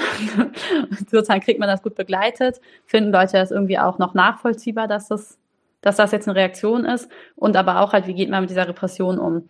Und ähm, genau, das sind einfach Punkte, die die Bewegung, glaube ich, auch noch mehr, mehr diskutieren muss und wo man sich halt wirklich angucken muss, äh, was ist da irgendwie politisch sinnvoll und zielführend.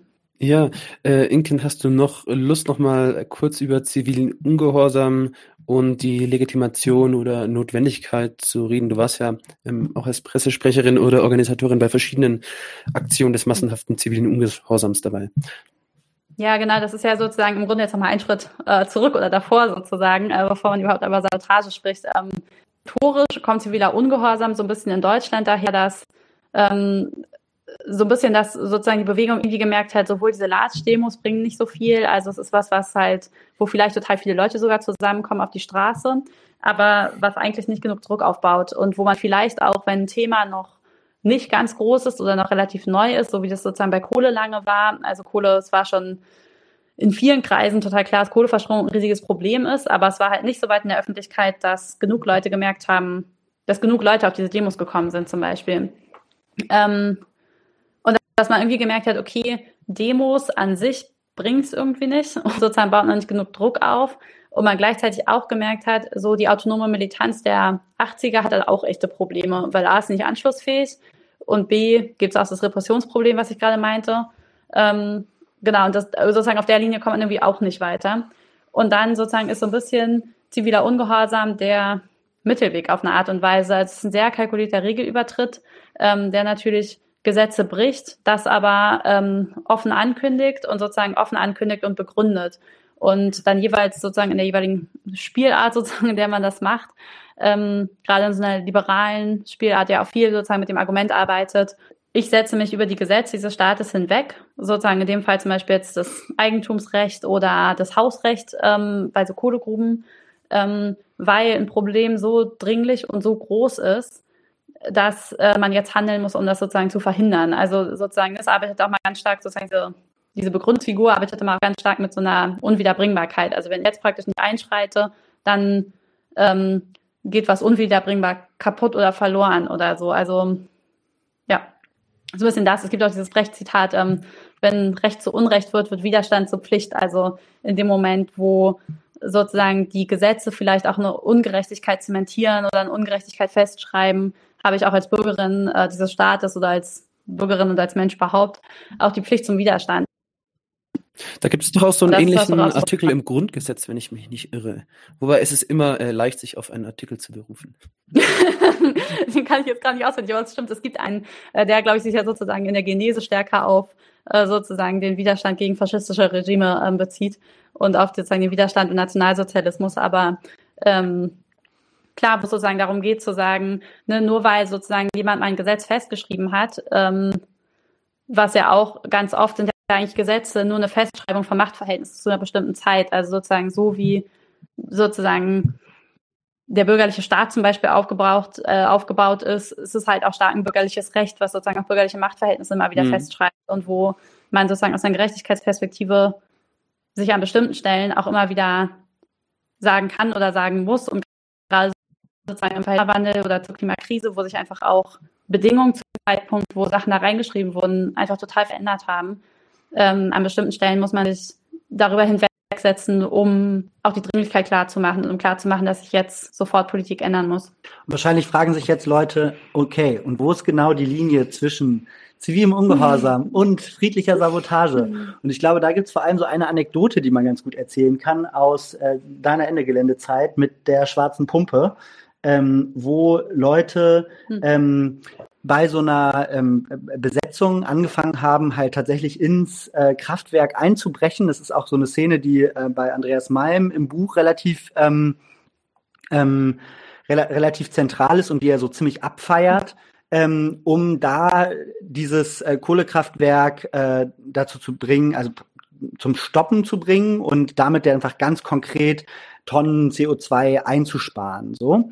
Ähm, und ich glaube. Und einen riesigen ökonomischen Schaden anrichtet. Und einen riesigen ökonomischen Schaden zu. Äh, teuer.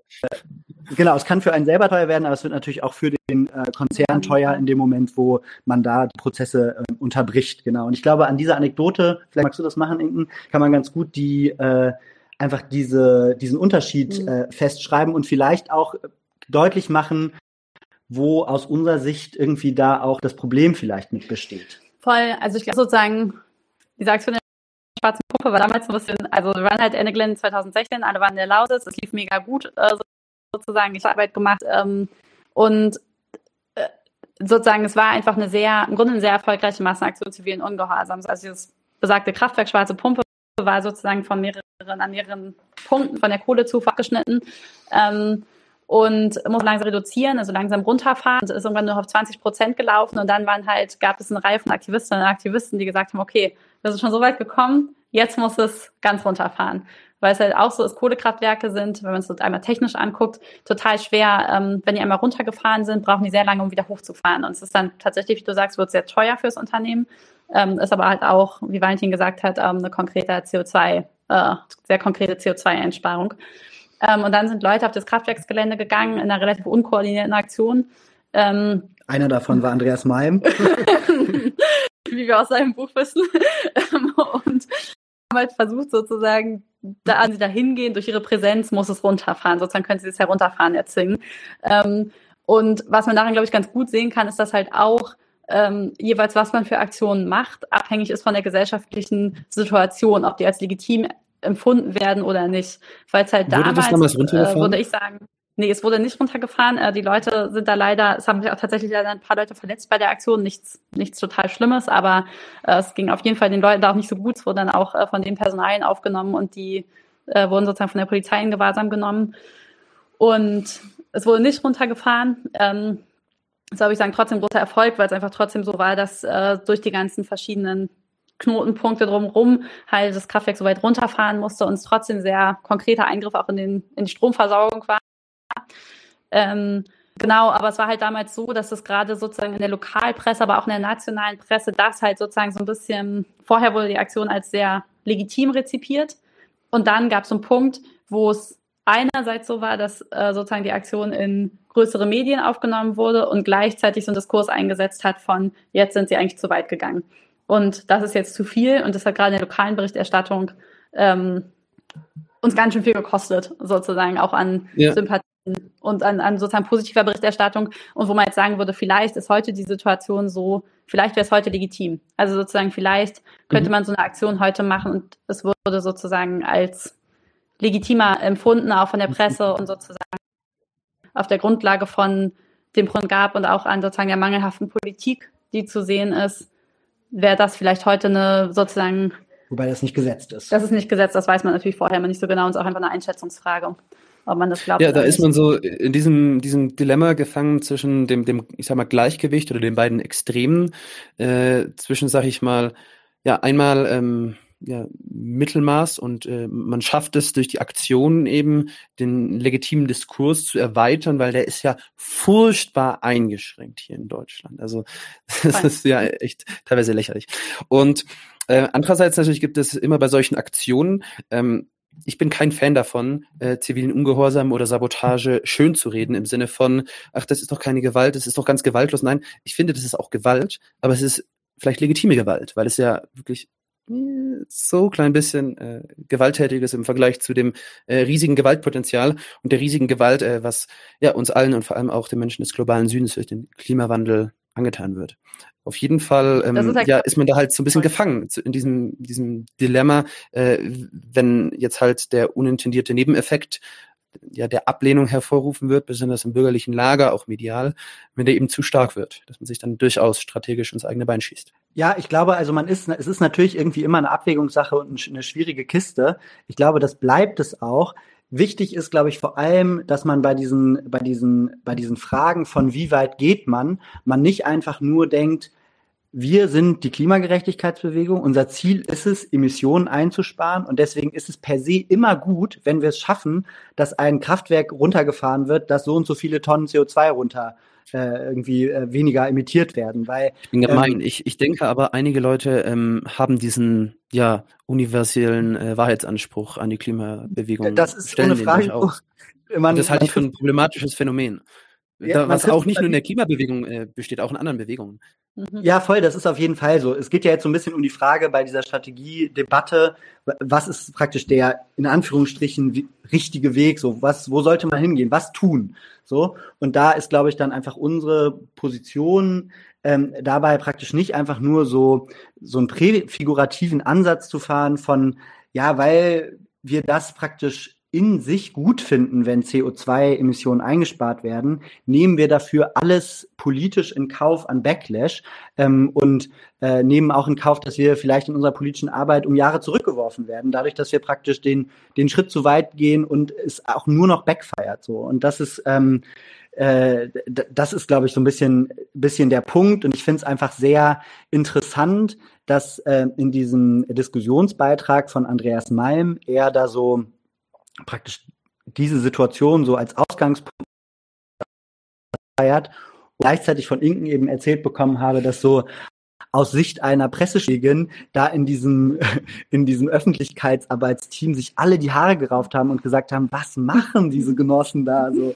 Ähm, und ich glaube, das ist so ein bisschen, genau, da muss man einfach so ein bisschen mehr Komplex Komplexität zulassen. Ich glaube sozusagen, eine Sache, die ich nochmal ergänzen wollte dazu, ist, glaube ich, auch, dass es halt total relevant ist, wenn man Aktionen macht, die nicht nur von sich selbst auszudenken, auch als Aktivistin, ähm, weil es natürlich sozusagen so wie das Leute in der schwarzen Pumpe in dem Moment sich total gut angefühlt hat und sich so angefühlt hat wie, ja, das ist jetzt eine, sozusagen das eine Ding, was die Aktion komplett macht. Sozusagen ist es jetzt halt auch so, dass mega viele Leute sind einfach total frustriert von der Klimapolitik und das hundertprozentig zu Recht, ne? Also ja. sozusagen bei allem, was an Protest äh, passiert ist und auch an sozusagen die Größe der Demonstrationen, die es gab und so, dass Leute davon frustriert sind, wie wenig politisch und realpolitisch passiert ist, kann ich total gut, das ist einfach total legitim. Und das ist auch sozusagen, ich bin auch frustriert. Und ich, man fragt, es gibt immer wieder Momente, wo man sich fragt, okay, sowas geht eigentlich und wie, wie kriegen wir das noch hin oder kriegen wir es überhaupt noch hin?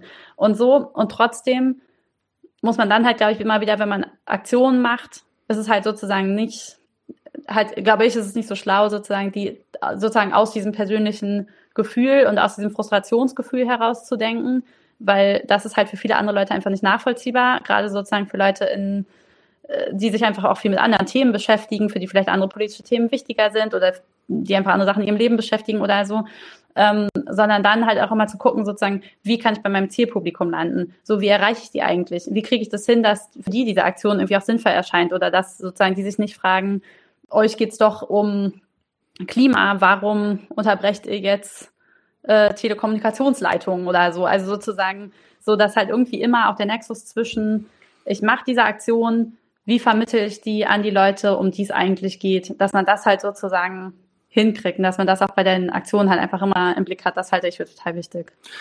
Und ich glaube also, vielleicht, weil das Schlagwort vorhin auch schon kurz gefallen ist, so ökonomische Kosten verursachen für, äh, für fossile Konzerne zum Beispiel, für, für Emittenten. Ähm, das ist, würde ich sagen, einerseits natürlich irgendwie ein sehr charmantes Argument dafür, da praktisch eher so mit diesem Ziel zu gehen, so wir machen es einfach so teuer für die, dass wir zum Investitionsrisiko werden, dass niemand mehr sich traut, praktisch diese Art von Anlagen zu, äh, äh, zu betreiben. Und ähm, wenn wir da so rangehen, dann kann es uns auch vielleicht einfach ein bisschen egal sein, was die Presse äh, schreibt, weil wenn der Konzernchef praktisch sich nicht mehr traut, in bestimmte äh, Infrastruktur zu, äh, zu investieren, ähm, aus Grund von diesem ökonomischen Risiko, was das dann wird, dann, äh, dann ist das in, uns, in unserem Sinne und dann ist das gut. Und da würde ich sagen, zu einem bestimmten, zu einem bestimmten, also das ist natürlich ein konsistentes Argument, äh, das zu sagen. Und äh, es ist für diese Konzerne super teuer, wenn da irgendwie äh, äh das Kraftwerk runtergefahren werden muss, wenn ähm, Tajo Müller hatte das ja in einem äh, Interview im, im Spiegel auch ge gesagt, so wenn der Autoshowroom zerdeppert wird, ähm, dann, äh, dann ist es einfach, äh, dann kostet das die, die Konzerne, äh, die unsere Zukunft verfeuern, einfach ordentlich und ist irgendwie in dem Sinne dann auch ein, ein Schritt in die richtige Richtung. Aber und das ist eben das Problem. Unsere Bewegung ist gar nicht so mächtig und stark, dass wir in so einem Ausmaß Aktionen organisieren könnten, dass multinationale Konzerne da wirklich ökonomisch unter Druck gesetzt würden. Ja, jetzt mal ganz ehrlich, ähm, die selbst die militante äh, Klimagerechtigkeitsbewegung, so mit Ende Gelände und so weiter, die sind doch meilenweit davon entfernt, um ein wirkliches finanzielles Risiko für die Konzerne genau. darzustellen. Genau, und deswegen also, ist es dann wenn man sich anschaut, so die, die Zäune, die da rumstehen, die, die, die haben ja nicht mal in eine richtige Sicherheit investiert. Ich meine, vielleicht, das lohnt sich ja noch nicht mal. Die haben ja noch nicht mal so viel ähm, Gegenwind bekommen, um na, inzwischen vielleicht ändert sich ja jetzt die, die, die Zeit, aber bisher habe ich nicht den Eindruck, als ob die Bewegung wirklich so stark sei. Das ist ja auch weit davon entfernt, eine wirklich ähm, revolutionäre Massenbewegung zu sein, sondern das ist in, an einen, einigen, sage ich mal, äh, gezielten Events wird deutschlandweit zu massenhaften zivilen Ungehorsam organisiert. Was ich sehr reizvoll auch aus einer äh, revolutionären, vorrevolutionären Perspektive daran finde, ist, äh, dass die ganzen Leute, die da mitmachen, die begehen alle Gesetzesbrüche und äh, wenn die Aktion erfolgreich verläuft, äh, ja, werden sie im Idealfall dafür äh, auch nicht bestraft und nicht festgenommen und ähm, schaffen es, gewisse Grenzüberschritte gegen die Staatsgewalt durchzuführen, äh, was ja schon eine gewisse Machtdemonstration ist.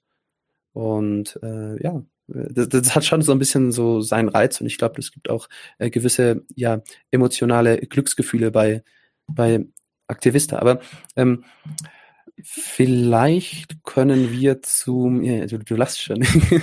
nee, klar, sozusagen, wird dann ja immer viel so als Empowerment-Erfahrung, so wird das ja meistens genannt, aber klar, darum geht es auch zu merken, dass man als äh, Bewegung gemeinsam wirkmächtig ist ähm, und mhm. tatsächlich mhm. äh, so gemeinsam große Aktionen machen kann. Und ich glaube, nur weil, wenn du jetzt so von ökonomischem Schaden nochmal sprichst, dann genau, ist halt, glaube ich, der größte Schaden, den die Klimabewegung im Moment zufügt, sind Image-Schäden, die halt schon auch recht schmerzhaft sind für die Unternehmen. Also sozusagen soll man Oder Diskursverschiebung für neue ja. äh, Umweltschutzpolitiken.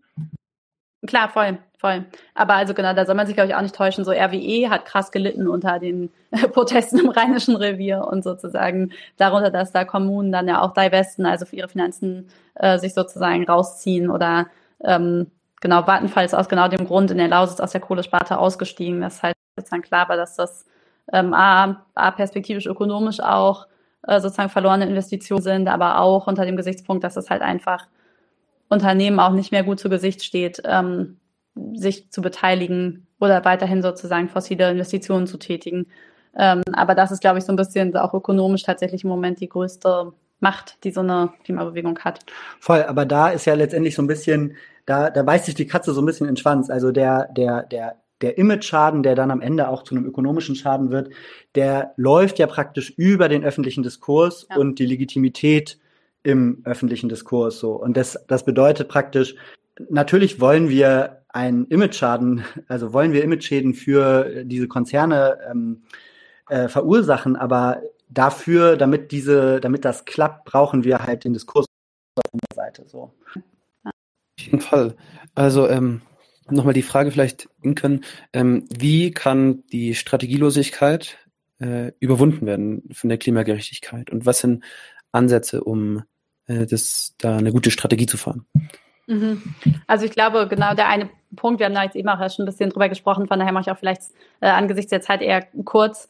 Ähm, ich glaube, der eine Punkt ist halt wirklich auch immer so ein bisschen diesen Blickwinkel zu kriegen auf, wie, wie sozusagen, was will ich eigentlich erreichen und wie komme ich dahin? Also auch so ein bisschen genau diese Strategieperspektive, die auch im Pod, die wir auch bei uns im Podcast irgendwie viel versuchen ähm, zu etablieren da genau hinzugucken. Und ich glaube, der zweite Punkt ist aber schon auch, dass es in der Klimagerechtigkeitsbewegung ähm, ja eine ganz gute Tradition von Strategiekonferenzen gibt, also wo einfach auch ganz viele von diesen unterschiedlichen ähm, Akteurinnen und Akteuren zusammenkommen, also Ende Gelände Fridays for Future Gruppen, ähm, auch kleinere Aktionen wie jetzt äh, Sand im Getriebe oder also sozusagen die Autoblockaden, äh, welche von den Autobahnprotesten, äh, dass die einfach da zusammenkommen und auch gemeinsam Strategie debattieren und man es dann auch in gewisser Weise hinbekommt, diese Klimagerechtigkeitskämpfe immer wieder ein bisschen zu fokussieren. Also weil, das hat man ja, glaube ich, schon gemerkt, als ich angefangen habe, die Sektoren aufzuzählen, ne, so breit wie sozusagen diese Sektoren sind, ist auch der Widerstand. Also es gibt dann die Initiativen gegen Autobahnbau, gegen die Mess, gegen die Automesse, gegen Flugverkehr, ähm, gegen die Gaskraftwerke. So, es ist einfach super vielfältig, wie, was, was sozusagen Klimakämpfe ausmacht. Und es dann immer wieder hinzukriegen, zu sagen, okay, wir fokussieren jetzt aber in diesem Jahr, glauben wir, es ist am wichtigsten, gegen Gas zu sein oder ähm, Autobahnen, Neubauten äh, oder Ausbauten sozusagen zu verhindern, ähm, dass man es da immer wieder auch schafft, sich zu fokussieren und sozusagen zu versuchen, ganz konkrete von diesen Klimakämpfen halt in die Öffentlichkeit zu setzen und die sozusagen auf die Bühne zu heben und damit auch in der Öffentlichkeit eine Sensibilisierung dafür zu schaffen und auch ein politisches Fenster dafür zu schaffen, da zu handeln und zum Beispiel Autobahnen im Bundesverkehrswegeplan neu zu prüfen nach Klimagesichtspunkten und dann halt nicht zu bauen. So, das ist, glaube ich, total zentral. Und das passiert aber auch. Also es gibt auch jetzt Anfang des Jahres wieder verschiedene Strategiekonferenzen, sowohl von den größeren Akteuren selbst, also Ende Gelände, Sand im Betriebe und aber auch ähm, von der Klimagerechtigkeitsbewegung zusammen. Ja, ähm, was denkt ihr denn, was werden die zentralen Kämpfe der nächsten Jahre jetzt in Deutschland unter der Ampel sein für die Klimagerechtigkeitsbewegung? Mal, da gibt es ja, ja, jede Menge an, an Möglichkeiten oder Kannst Sektoren, ja wo man ansetzen kann. Ja, ja. Ähm, genau, also ein, einer, der sich, glaube ich, anbietet auf eine Art und Weise, ist Gas. Äh, das habe ich ja auch schon am Anfang kurz gesagt, dass sich, ähm, dass im Koalitionsvertrag Gas als Rückentechnologie steht. Klar ist aber, ähm, Gas ist eigentlich Klima, genauso klimaschädlich wie die Kohle. Ähm, und da jetzt neue Infrastruktur aufzubauen, ist halt völlig wahnsinnig. Und gleichzeitig gibt es ja mit Ende Gelände auch eine, eine, sehr große Akteurin, eine sehr große Organisation, äh, die sich genauso schon auf den Energiesektor fokussiert hat und die auch schon gegen Gas pro protestiert hat. Von daher ist es relativ, glaube ich, ist es relativ wahrscheinlich und auf jeden Fall auch äh, wäre es sehr sinnvoll, ähm, dass sich da sozusagen ein Teil der Klimagerechtigkeitsbewegung ähm, gegen Gas organisiert. Da gibt es auch schon Organisationen. Ähm, und ein anderer Bereich, der, glaube ich, groß wird, ist Verkehr. Ähm, da ist ja auch das Ministerium in FDP-Hand ähm, und passiert einfach viel zu wenig. So ein bisschen auch hat sich ja Andreas Scheuer schon gefreut über die äh, gute Nachfolge durch Volker Wissing, der auch sozusagen den Autobestand nicht einschränken möchte und alle Autobahnen weiterhin bauen möchte. Gleichzeitig gibt's verschiedene Autobahnprojekte zum Beispiel ähm, in Deutschland, die durch Moorgebiete laufen, die große CO2-Speicher sind, ähm, wo auch schon lokale Umweltinitiativen dagegen gibt, die auch keine Lust auf den Lärm haben und keine Lust auf sozusagen die Flächen Zerschneidung, die Autobahnen nochmal mit sich bringen ähm, und wo man auch eine ganz gute Koalition eingehen kann zwischen den lokalen Initiativen und den Klimaprotesten. Und genau, wo ich mir gut vorstellen könnte, dass Verkehr und Autobahnen, aber auch sozusagen die kommunalen Verkehrswenden ähm, größeren Thema wären. Jetzt frage ich mich, ob Anton weg ist. Ja, das frage ich mich auch. Nee, Anton, da, da ist er wieder. Da ist er wieder. Uff. aber wir hören dich nicht mehr, Anton. Ich weiß nicht genau, ob andere Leute dich hören. Vielleicht kann, falls noch heute Wir hören sind. dich nicht mehr. Entschuldigung, ich hatte mein Mikro ja, ausgeschaltet. Ist, ja. Keine Angst, ich bin nicht weg, ich bin da. Ich war nur kurz raus, damit man euch besser sieht. Ah, okay, Aber was ich mir gerade gedacht habe, ähm, bei dem, was du erzählt hast, Gas und äh, Autos. Was denkst du, erstmal Autos gemeinsam mit Gewerkschaften oder mehr Automessen blockieren, Autos zerstören. das wäre eine interessante Sache. Und ich habe ein bisschen Konfliktpotenzial wieder gesehen. Einerseits bei Gas, es ist nicht nur, die, die Ampel setzt jetzt halt erstmal auf Gas, sondern da geht es jetzt konkret ähm, auch um Nord Stream 2. und äh, ein bisschen das Dilemma, natürlich kann man Ding, Ding blockieren, aber ein Teil der Linken, zumindest antiimperialistische Linke, die äh, befürworten aus ideologischen Gründen äh, den teilweise auch dogmatisch, teilweise begründet, äh, den Bau dieser Pipeline. Warum? Weil, naja, sie die Einkreisung geopolitischer Art Russlands kritisch sehen und vor allem auch die Abhängigkeit von amerikanischem Fracking-Gas. Was haltet Nein. ihr davon? Und äh, auch halt, was Autos angeht, der stärkste gesellschaftliche äh, Akteur in Deutschland, was jetzt strukturelle Macht angeht, äh, sind die Gewerkschaften die mit der äh, Tarifpartnerschaft, auch mit der Kooptierung an der SPD von den Gewerkschaftsbossen sehr konservativ und nicht sehr kämpferisch agieren. Ähm, wie, wie bewertet ihr das Konfliktpotenzial, wenn jetzt äh, ja Sandem-Getriebe sämtliche Autobahnen äh, äh, blockiert, wenn SUVs regelmäßig zerstört werden. Äh, die Auto, deutsche Autoindustrie ist ja, ähm, ja der wichtigste Wirtschaftszweig Deutschlands und äh, das ist ein Zweig, wo teilweise Facharbeiter noch ein äh, anständiges Gehalt bekommen. Teilweise mit Leiharbeit, äh, Werksverträgen ist es nicht mehr so durchsetzt, aber ähm, seht ihr da nicht die Gefahr, dass sich da die Klimabewegung nicht doch äh, mit zu militanten Aktionen vielleicht diskursiv ins Abseits schießen könnte? Gas und Verkehr. Mhm. Vielleicht was zu Gas und du erzählst Verkehr. Genau, ich dachte, ich steige jetzt einfach einmal ein mit Verkehr und du. Okay. Äh, ähm, genau, genau. Dann würde ich einfach mal äh, einhaken mit Verkehr. Ähm, und da würde ich sagen, es wird ja immer, also gerade so mit dieser klimabewegungskritischen, in diesem klimabewegungskritischen äh, Diskurs wird immer so von den Gewerkschaften gesprochen, als sei das praktisch so ein monolithischer Block, der da so äh, vor einem stehen will und der irgendwie äh, jegliche Art von klimagerechter, äh, klimagerechter Transformation super kritisch gegenüberstehen würde.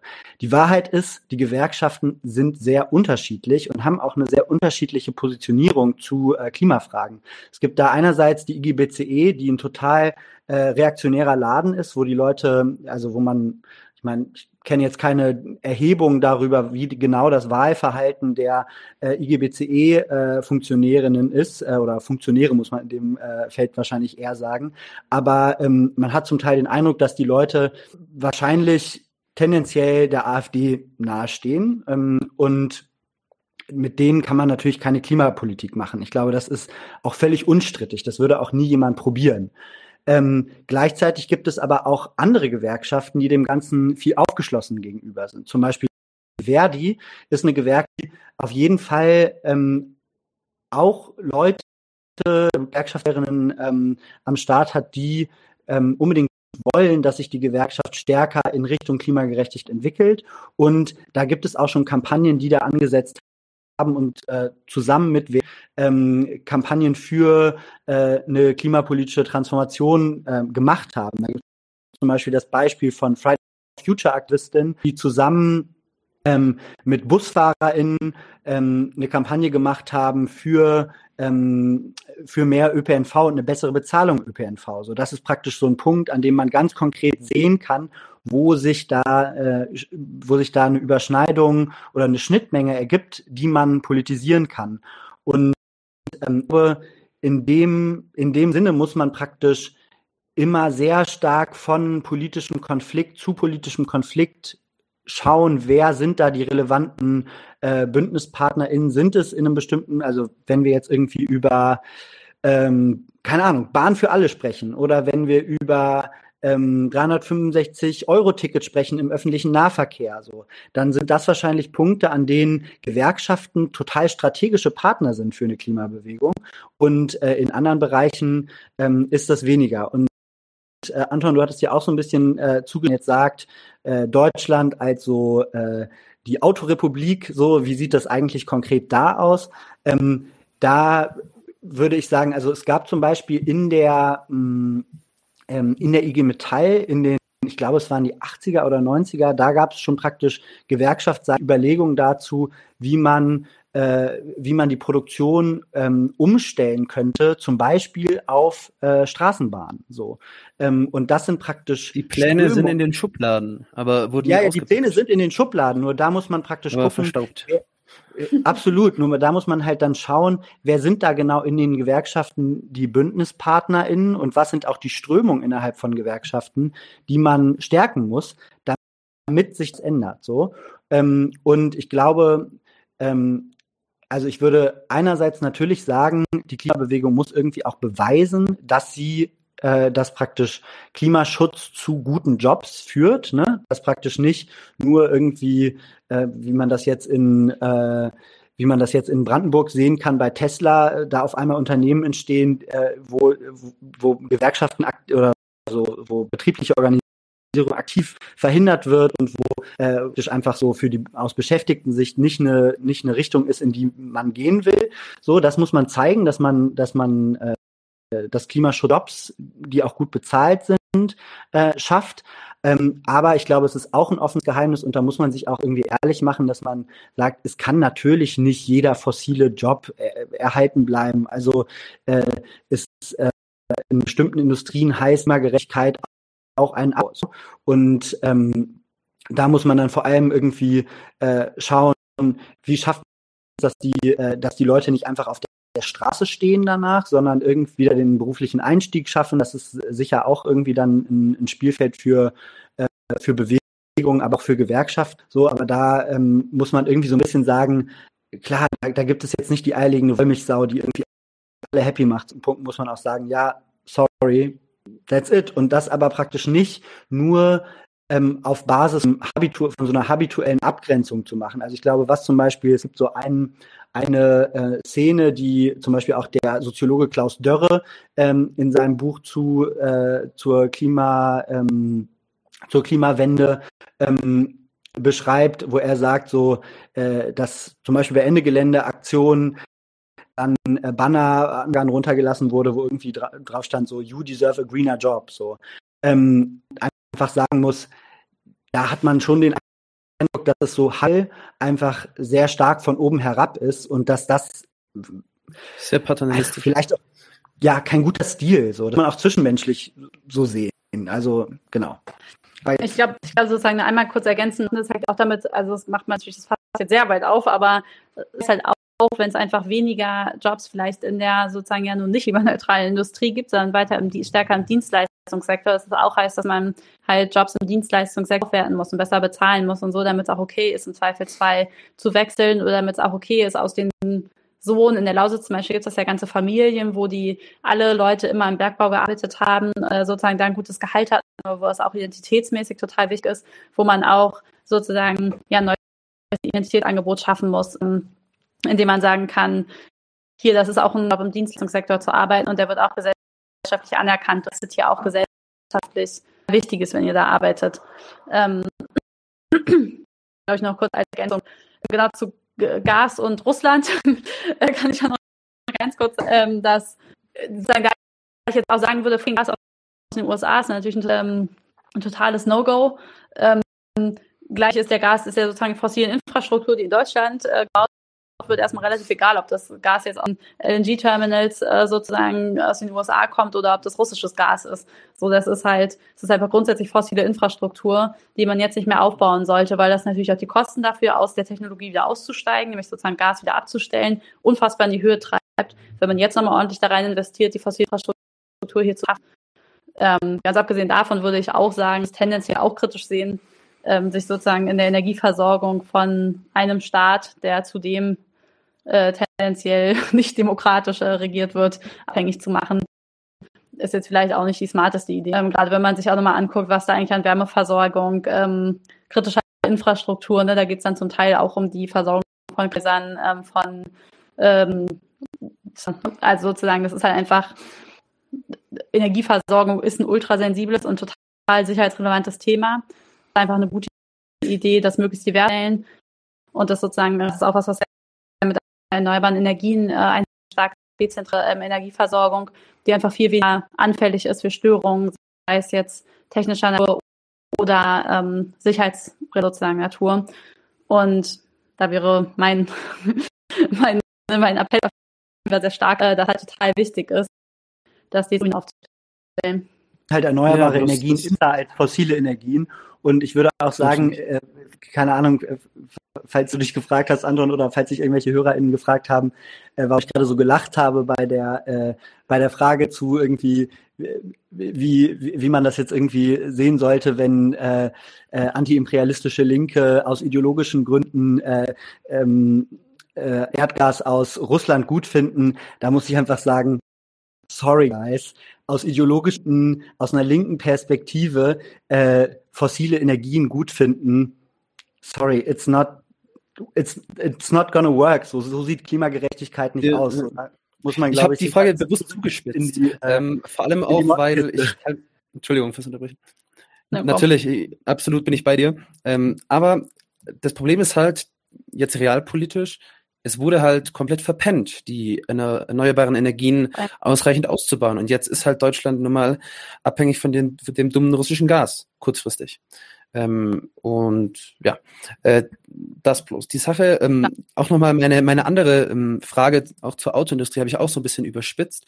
Einfach weil ähm, ich mir als jemand, der aus einem äh, kleinen Dorf äh, in Baden-Württemberg kommt, wo äh, Automobilindustrie, äh, da, da, wohnen, nee, da arbeiten mehr Menschen bei Porsche als äh, in dem Dorf wohnen. So. Ja.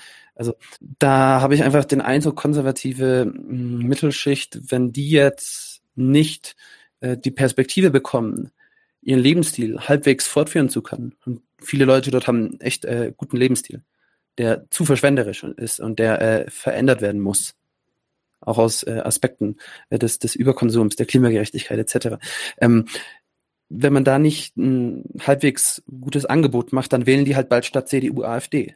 Und das, das ist halt wirklich was, was, was mir Sorgen macht, ein Aufstieg im, im unterwirtschaftlichem, also wirtschaftlicher Abstieg von gewissen Gesellschaftsschichten, die dann halt Richtung Faschismus abgrenzen. Und äh, vor kurzem hat sogar der äh, allseits geliebte Verfassungsschutz, nicht geliebte, äh, erwähnt, dass ähnlich wie bei Querdenkern, äh, Radikalisierte, die jetzt auch von Rechten unterwandert werden, ähm, ja, dass die halt nicht nur so wie jetzt militant, ja, gewisse Teile der Bevölkerung das Impfen ablehnen und Maskenpflicht und Einschränkungen, dass so eben auch ähm, ja, Umweltaktivismus in Zukunft äh, militant und auch gewalttätig abgelehnt werden könnte, was ein gewisses ja, reaktionäres und faschistisches Gewaltpotenzial darstellt. Einfach, einfach deswegen äh, habe ich da so, so ein bisschen äh, kritisch dagegen gehalten. Aber vielleicht ähm, wenn ihr noch was sagen wollt, sehr gern. Ansonsten würde ich gern zu den 68ern kommen.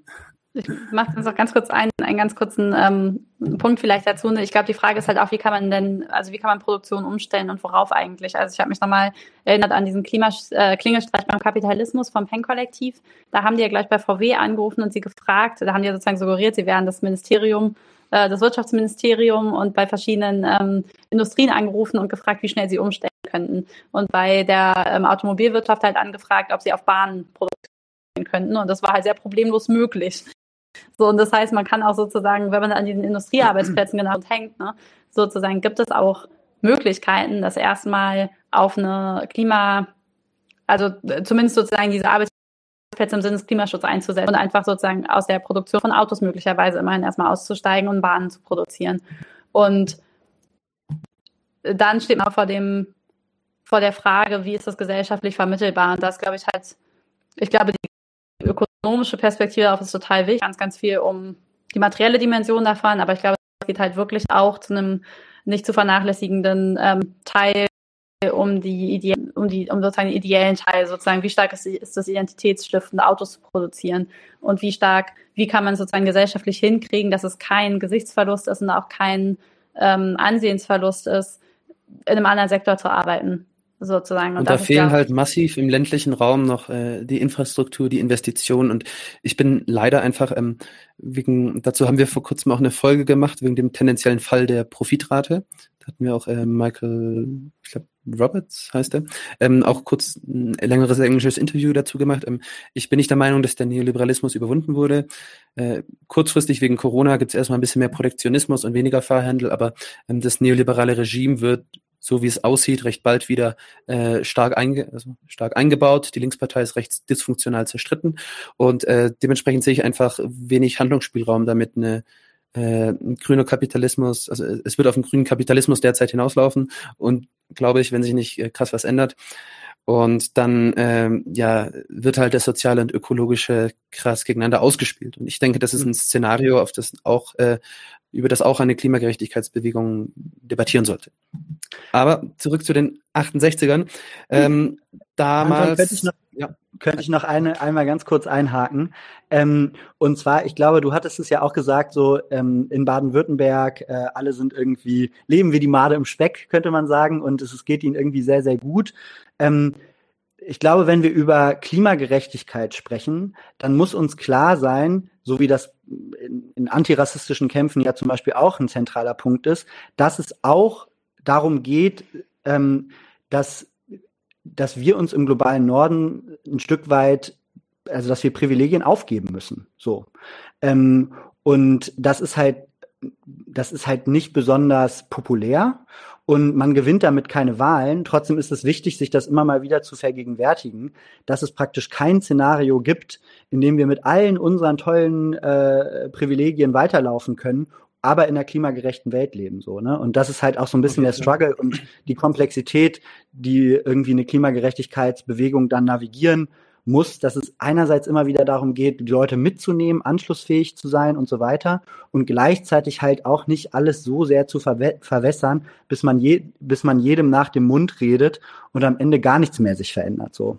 Ja, doch, wichtiger Punkt. Bin ich absolut bei dir. Ich habe es bloß ganz bewusst so ein bisschen provokant formuliert, ähm, um, um, um klare Antworten zu bekommen. Also zu den 68ern. Äh, ich glaube, der Rückblick ähm, ist wichtig aus, aus vielen Gründen, äh, weil ja sozusagen die gewerkschaftlich organisierten Arbeiter ihre Rolle als äh, zentraler Akteur, als, als Motor politischer Diskussionen so ein bisschen an die neuen sozialen Bewegungen äh, ab 68 abgegeben haben. Ähm, ja, es gab neue Mittelschichten, Arbeiterkinder gingen auf die Unis los. Während dem Fordismus ging es generell den Leuten wirtschaftlich in Westdeutschland auch ein bisschen besser. Es gab eine große Rebellion gegen die Elterngeneration, auch, auch alte Nazis und so weiter. Äh, riesige äh, Fortschritte für den Feminismus und auch äh, beispielsweise die Anti-Atomkraftbewegung, äh, Wackersdorf. Die haben ja riesige Siege errungen. Also auch, auch gibt es auch Beispiele für großartige Allianzen zwischen äh, lokalen, weiß nicht, Anwohner, Bauern und so und so weiter und der äh, militanten Studenten, äh, studentischen Ökos. Also, ähm, was denkt ihr? Gibt es gewisse Lektionen, äh, Erfolge, die man hochhalten muss ähm, oder auch Fehler, aus, aus denen man lernen kann? Es gab ja dann später auch die RAF und so weiter. Was, was denkt ihr, was kann die Klimabewegung von den 68ern lernen? Im Guten wie im Schlechten? Puh, diese Frage. Antwortet, ähm, was euch in den Kopf kommt. Es ist echt bewusst offen formuliert, denke ich.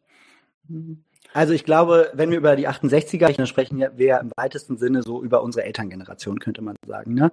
Und äh, wie ähm, ja, oder vielleicht auch, vielleicht auch gerade Großeltern, aber so zwischen den Generationen gibt es irgendwie immer ein Stück weit auch so ein, praktisch so diese, diese emanzipative Bewegung oder emanzipatorische Bewegung, dass man sagt, so, äh, wir kritisieren jetzt auch mal praktisch die Generation äh, vor uns dafür, was sie alles falsch gemacht haben, weil natürlich gibt es irgendwie in jeder Art von äh, von politischen Bewegungen, Bewegungen Sachen, die irgendwie auch zu kurz gekommen sind.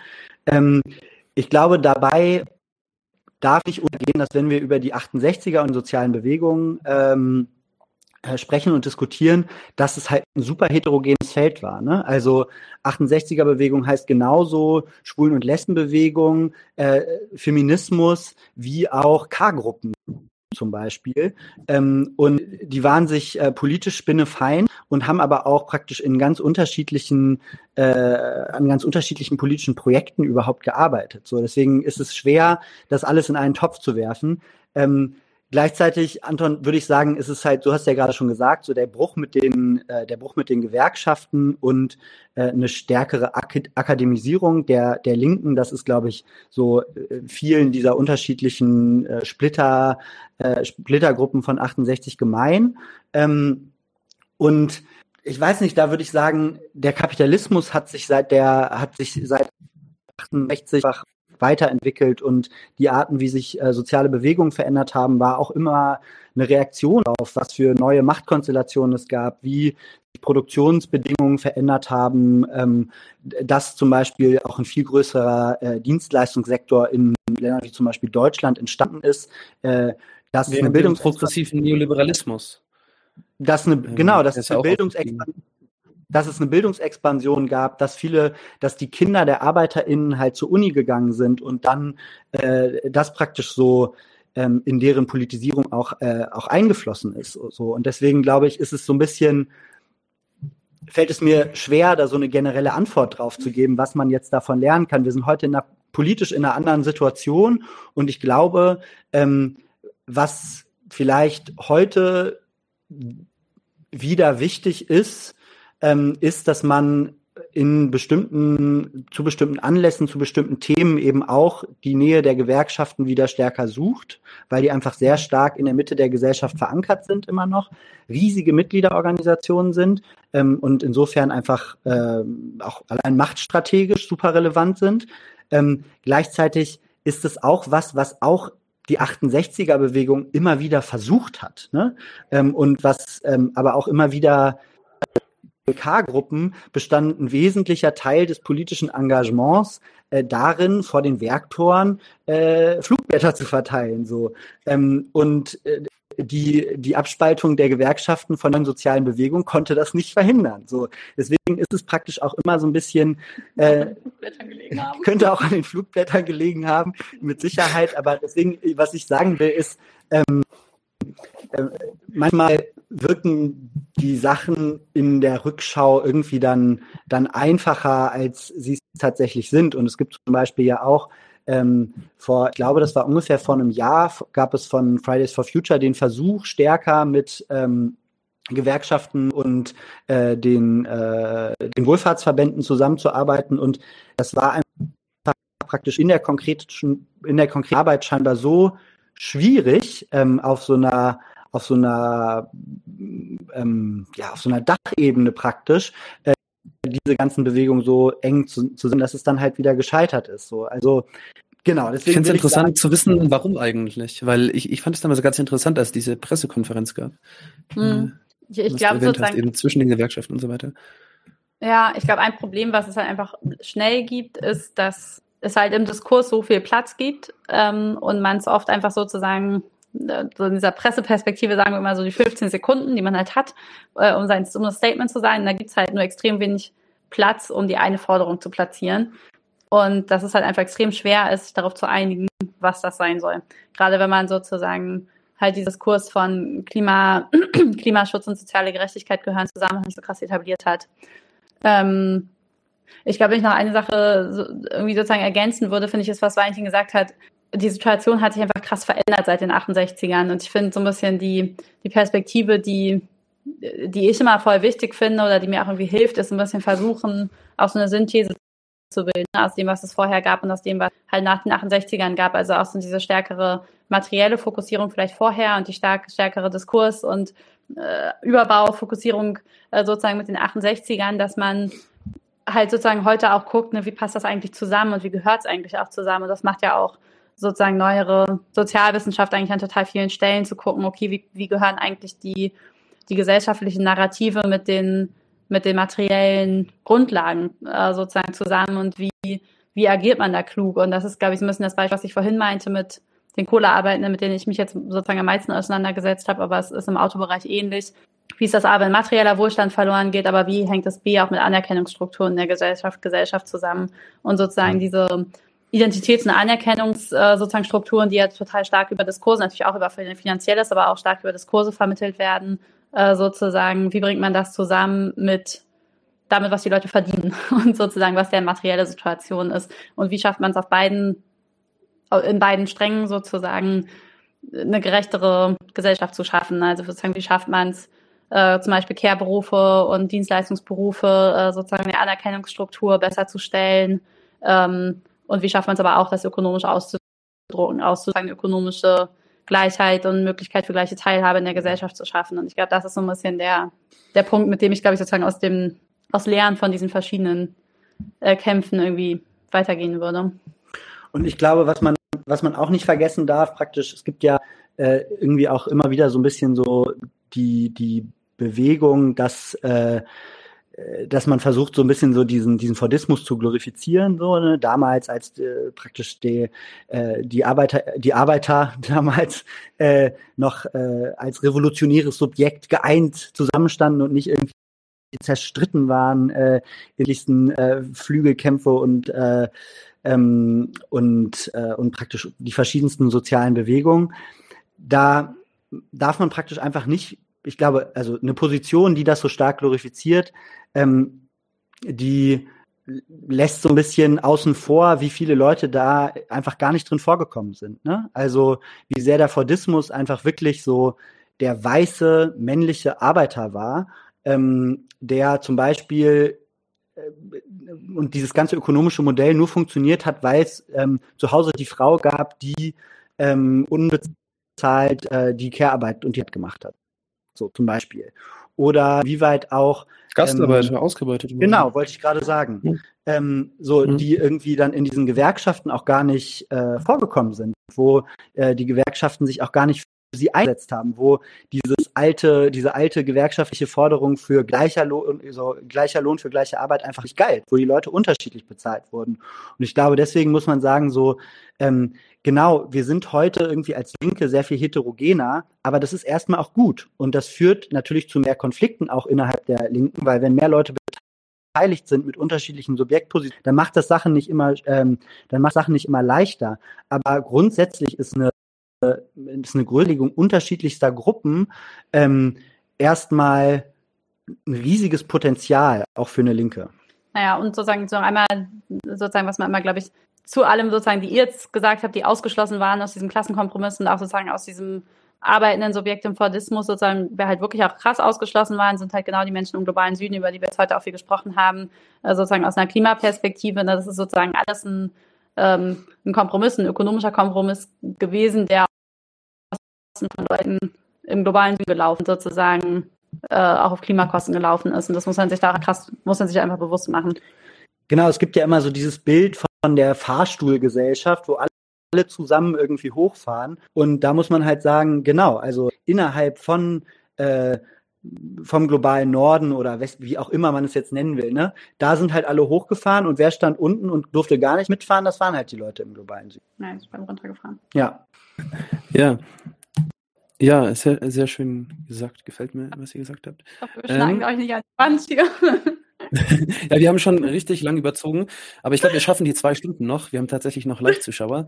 Äh, von dem her würde würd ich fragen, ähm, ja, mh, mm, wie sieht's im, im globalen Süden aus und was hat die Klimagerechtigkeitsbewegung damit zu tun? So, ähm, ja, es gibt ja viele Diskussionen um Kolonialität, Rassismus, Spätfolgen des Kolonialismus. Ähm, ja, was für eine Rolle kommt da der Klimagerechtigkeitsbewegung zu? Was für Diskussionen werden vielleicht auch bei Ende Gelände und anderen äh, militanten Bewegungen geführt? Äh, habt ihr Lust, was zu erzählen? Ich kann ja mal ein bisschen äh, anfangen. Also ich glaube, ist jetzt auch schon wahrscheinlich sehr klar geworden aus dem, ähm, worüber wir bisher gesprochen haben, dass halt klar ist, dass Klimakämpfe auch immer antikolonial sein müssen und sind. Also dass gerade wenn es um Klimagerechtigkeit geht und gerade auch darum, dieses, dieses sozusagen diese Ungerechtigkeit aufzulösen, dass es dann natürlich auch darum gehen muss, äh, sich klar gegen koloniale Strukturen zu wenden und äh, wie du auch gesagt hast, sozusagen diese äh, Abhängigkeiten, die es ja auch sozusagen fortwährend aus der Kolonialherrschaft immer noch gibt, mit sozusagen zwischen dem, also wirtschaftliche Abhängigkeiten zwischen dem globalen Norden und dem globalen Süden, dass es halt sozusagen möglich sein muss, die ähm, aufzulösen oder die zumindest sozusagen gleichberechtigt äh, zu gestalten, wenn man sozusagen weiter in einem globalen Handel Handelssystem ist und dass man sich halt irgendwie als Klimagerechtigkeitsbewegung natürlich deswegen auch für globale Gerechtigkeit einsetzen muss in, in, einem, in einem Wirtschaftssystem. Ähm, genau, das ist jetzt alles relativ abstrakt, aber ich versuche es auch noch ein bisschen äh, konkret zu machen. Das heißt, glaube ich, in Klimagerechtigkeitskämpfen auch immer, dass man stark auf Stimmen aus dem globalen Süden hört, also dass man äh, zum Beispiel in Strategien. Es gibt äh, verschiedene auch globale Netzwerke. Kann heißt eins davon das Climate Action Network.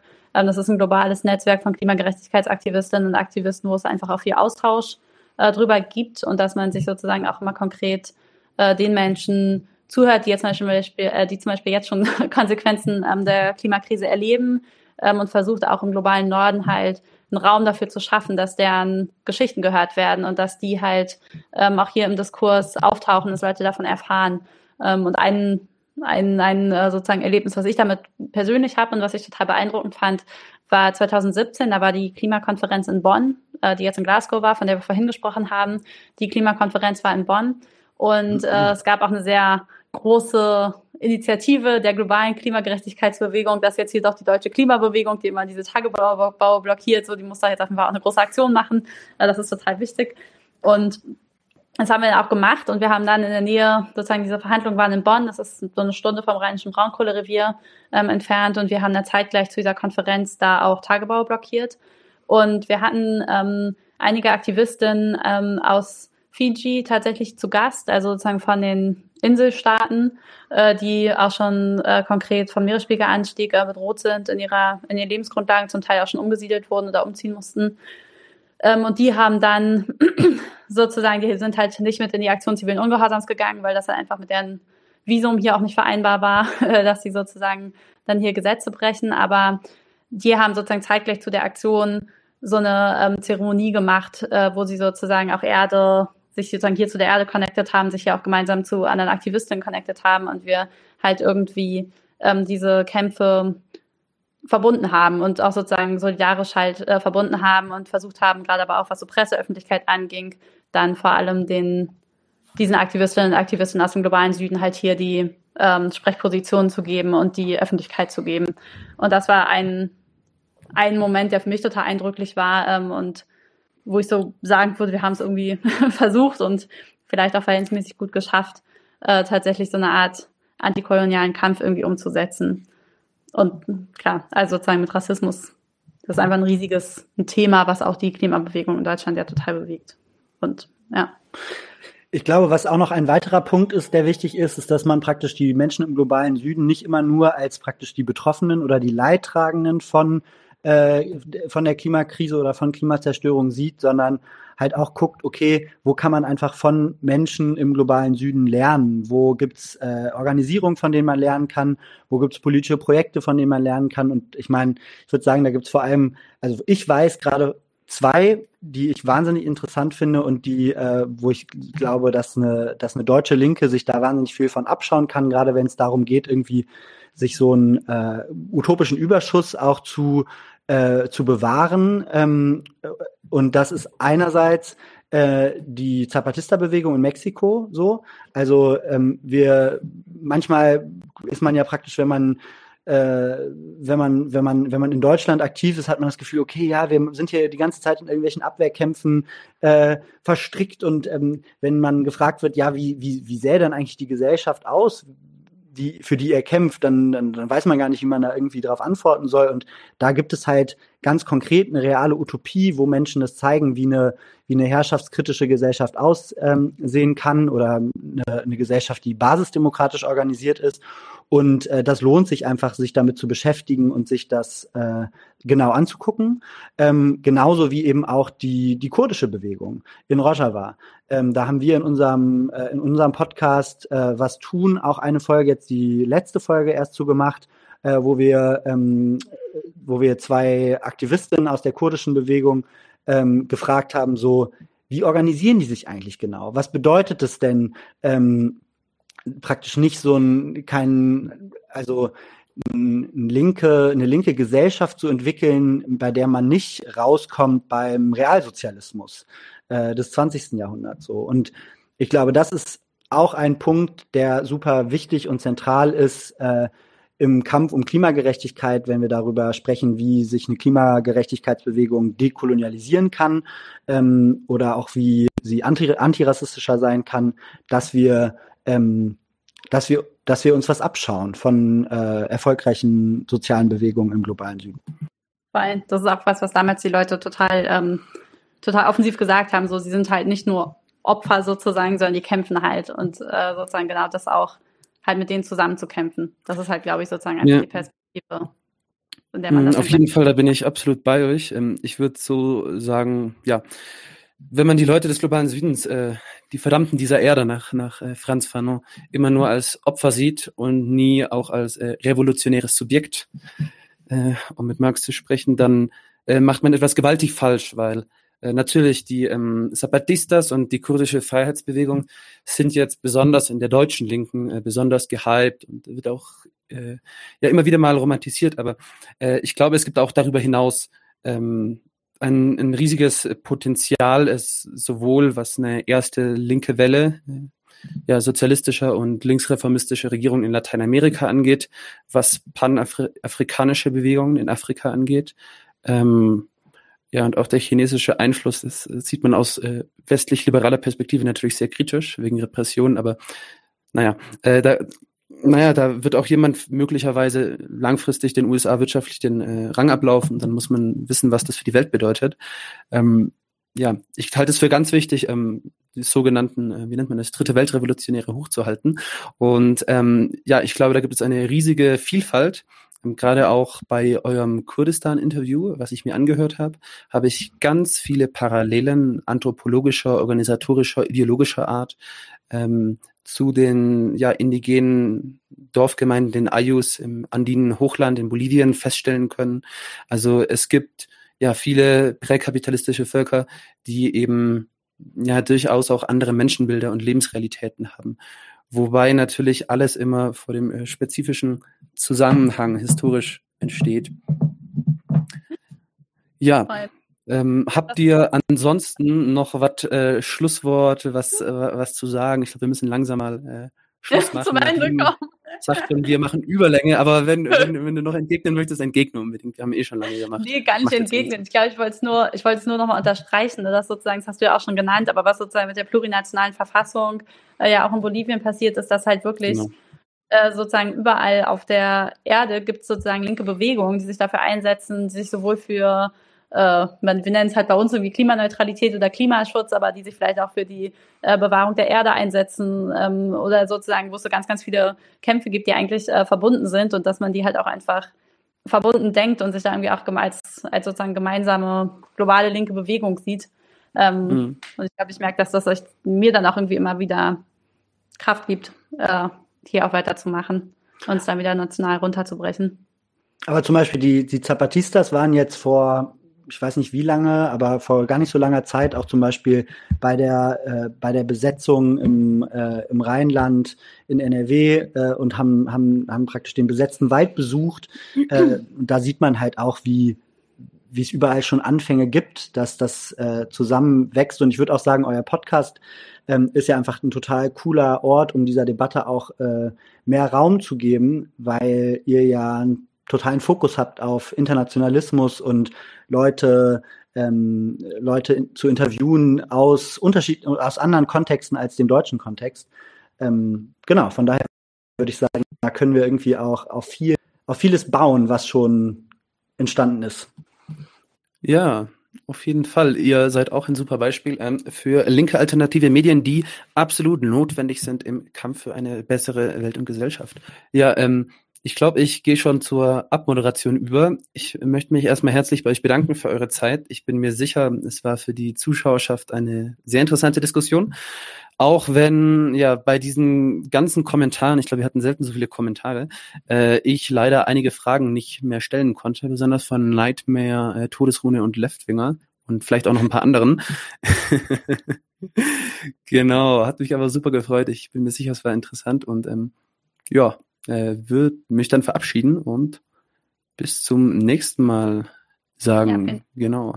Vielen, vielen Dank für die Einladung. Großen Spaß gemacht, mit dir zu diskutieren, Anton. Und äh, ja, war eine große Freude. Fein. Ich mache jetzt noch das Outro rein und am besten bleibt ihr noch kurz drin. Macht's gut, liebe Leute. Tschüss brauchen eure Hilfe. Und zwar als allererstes, folgt uns bitte überall, wo ihr uns folgen könnt. Wir sind auf YouTube, auf Facebook, auf Twitter. Wir sind jetzt mittlerweile auch auf Twitch. Gebt uns Instagram. Dort Instagram sowieso, genau, gebt uns dort einen Follow, äh, like dieses Video bitte, überhaupt jedes Video, das ihr euch anschaut, bitte liken, warum nicht, ist doch einfach nur ein Klick da, damit helft ihr uns ungemein. Wenn ihr uns abonniert auf YouTube, klickt auch die Glocke, dann werdet ihr immer informiert, wenn wir live gehen, dann könnt ihr dazukommen. Äh, je mehr Leute live mit uns unterwegs sind, desto äh, besser sind dann auch die Views und desto besser ist das für den Algorithmus. Wir haben außerdem ein Patreon-Konto. Genau patreon.com slash 99 zu 1. Wenn ihr so richtig dabei sein wollt, äh, könnt ihr euch Membership-Level aussuchen. Wir haben drei verschiedene Stufen. Es gibt dann solche Sachen wie zum Beispiel diese neuen Nachspielepisoden, wo wir jetzt die erste gemacht haben. Und äh, ihr habt auch Zugang zu unserer Discord-Community. Weiters haben wir einen paypal.me slash 99 zu 1 Link, falls ihr denkt, naja, sind schon schnaffte Typen, aber mehr als einmal will ich nicht zahlen, dann könnt ihr uns da auch ein bisschen Geld schicken. Wir haben tatsächlich inzwischen relativ signifikante laufende Kosten, weil wir einen hohen Qualitätsanspruch haben. Insofern, wir sind wirklich auf eure Unterstützung angewiesen an der Stelle. Nice. Warte mal, sind immer noch live.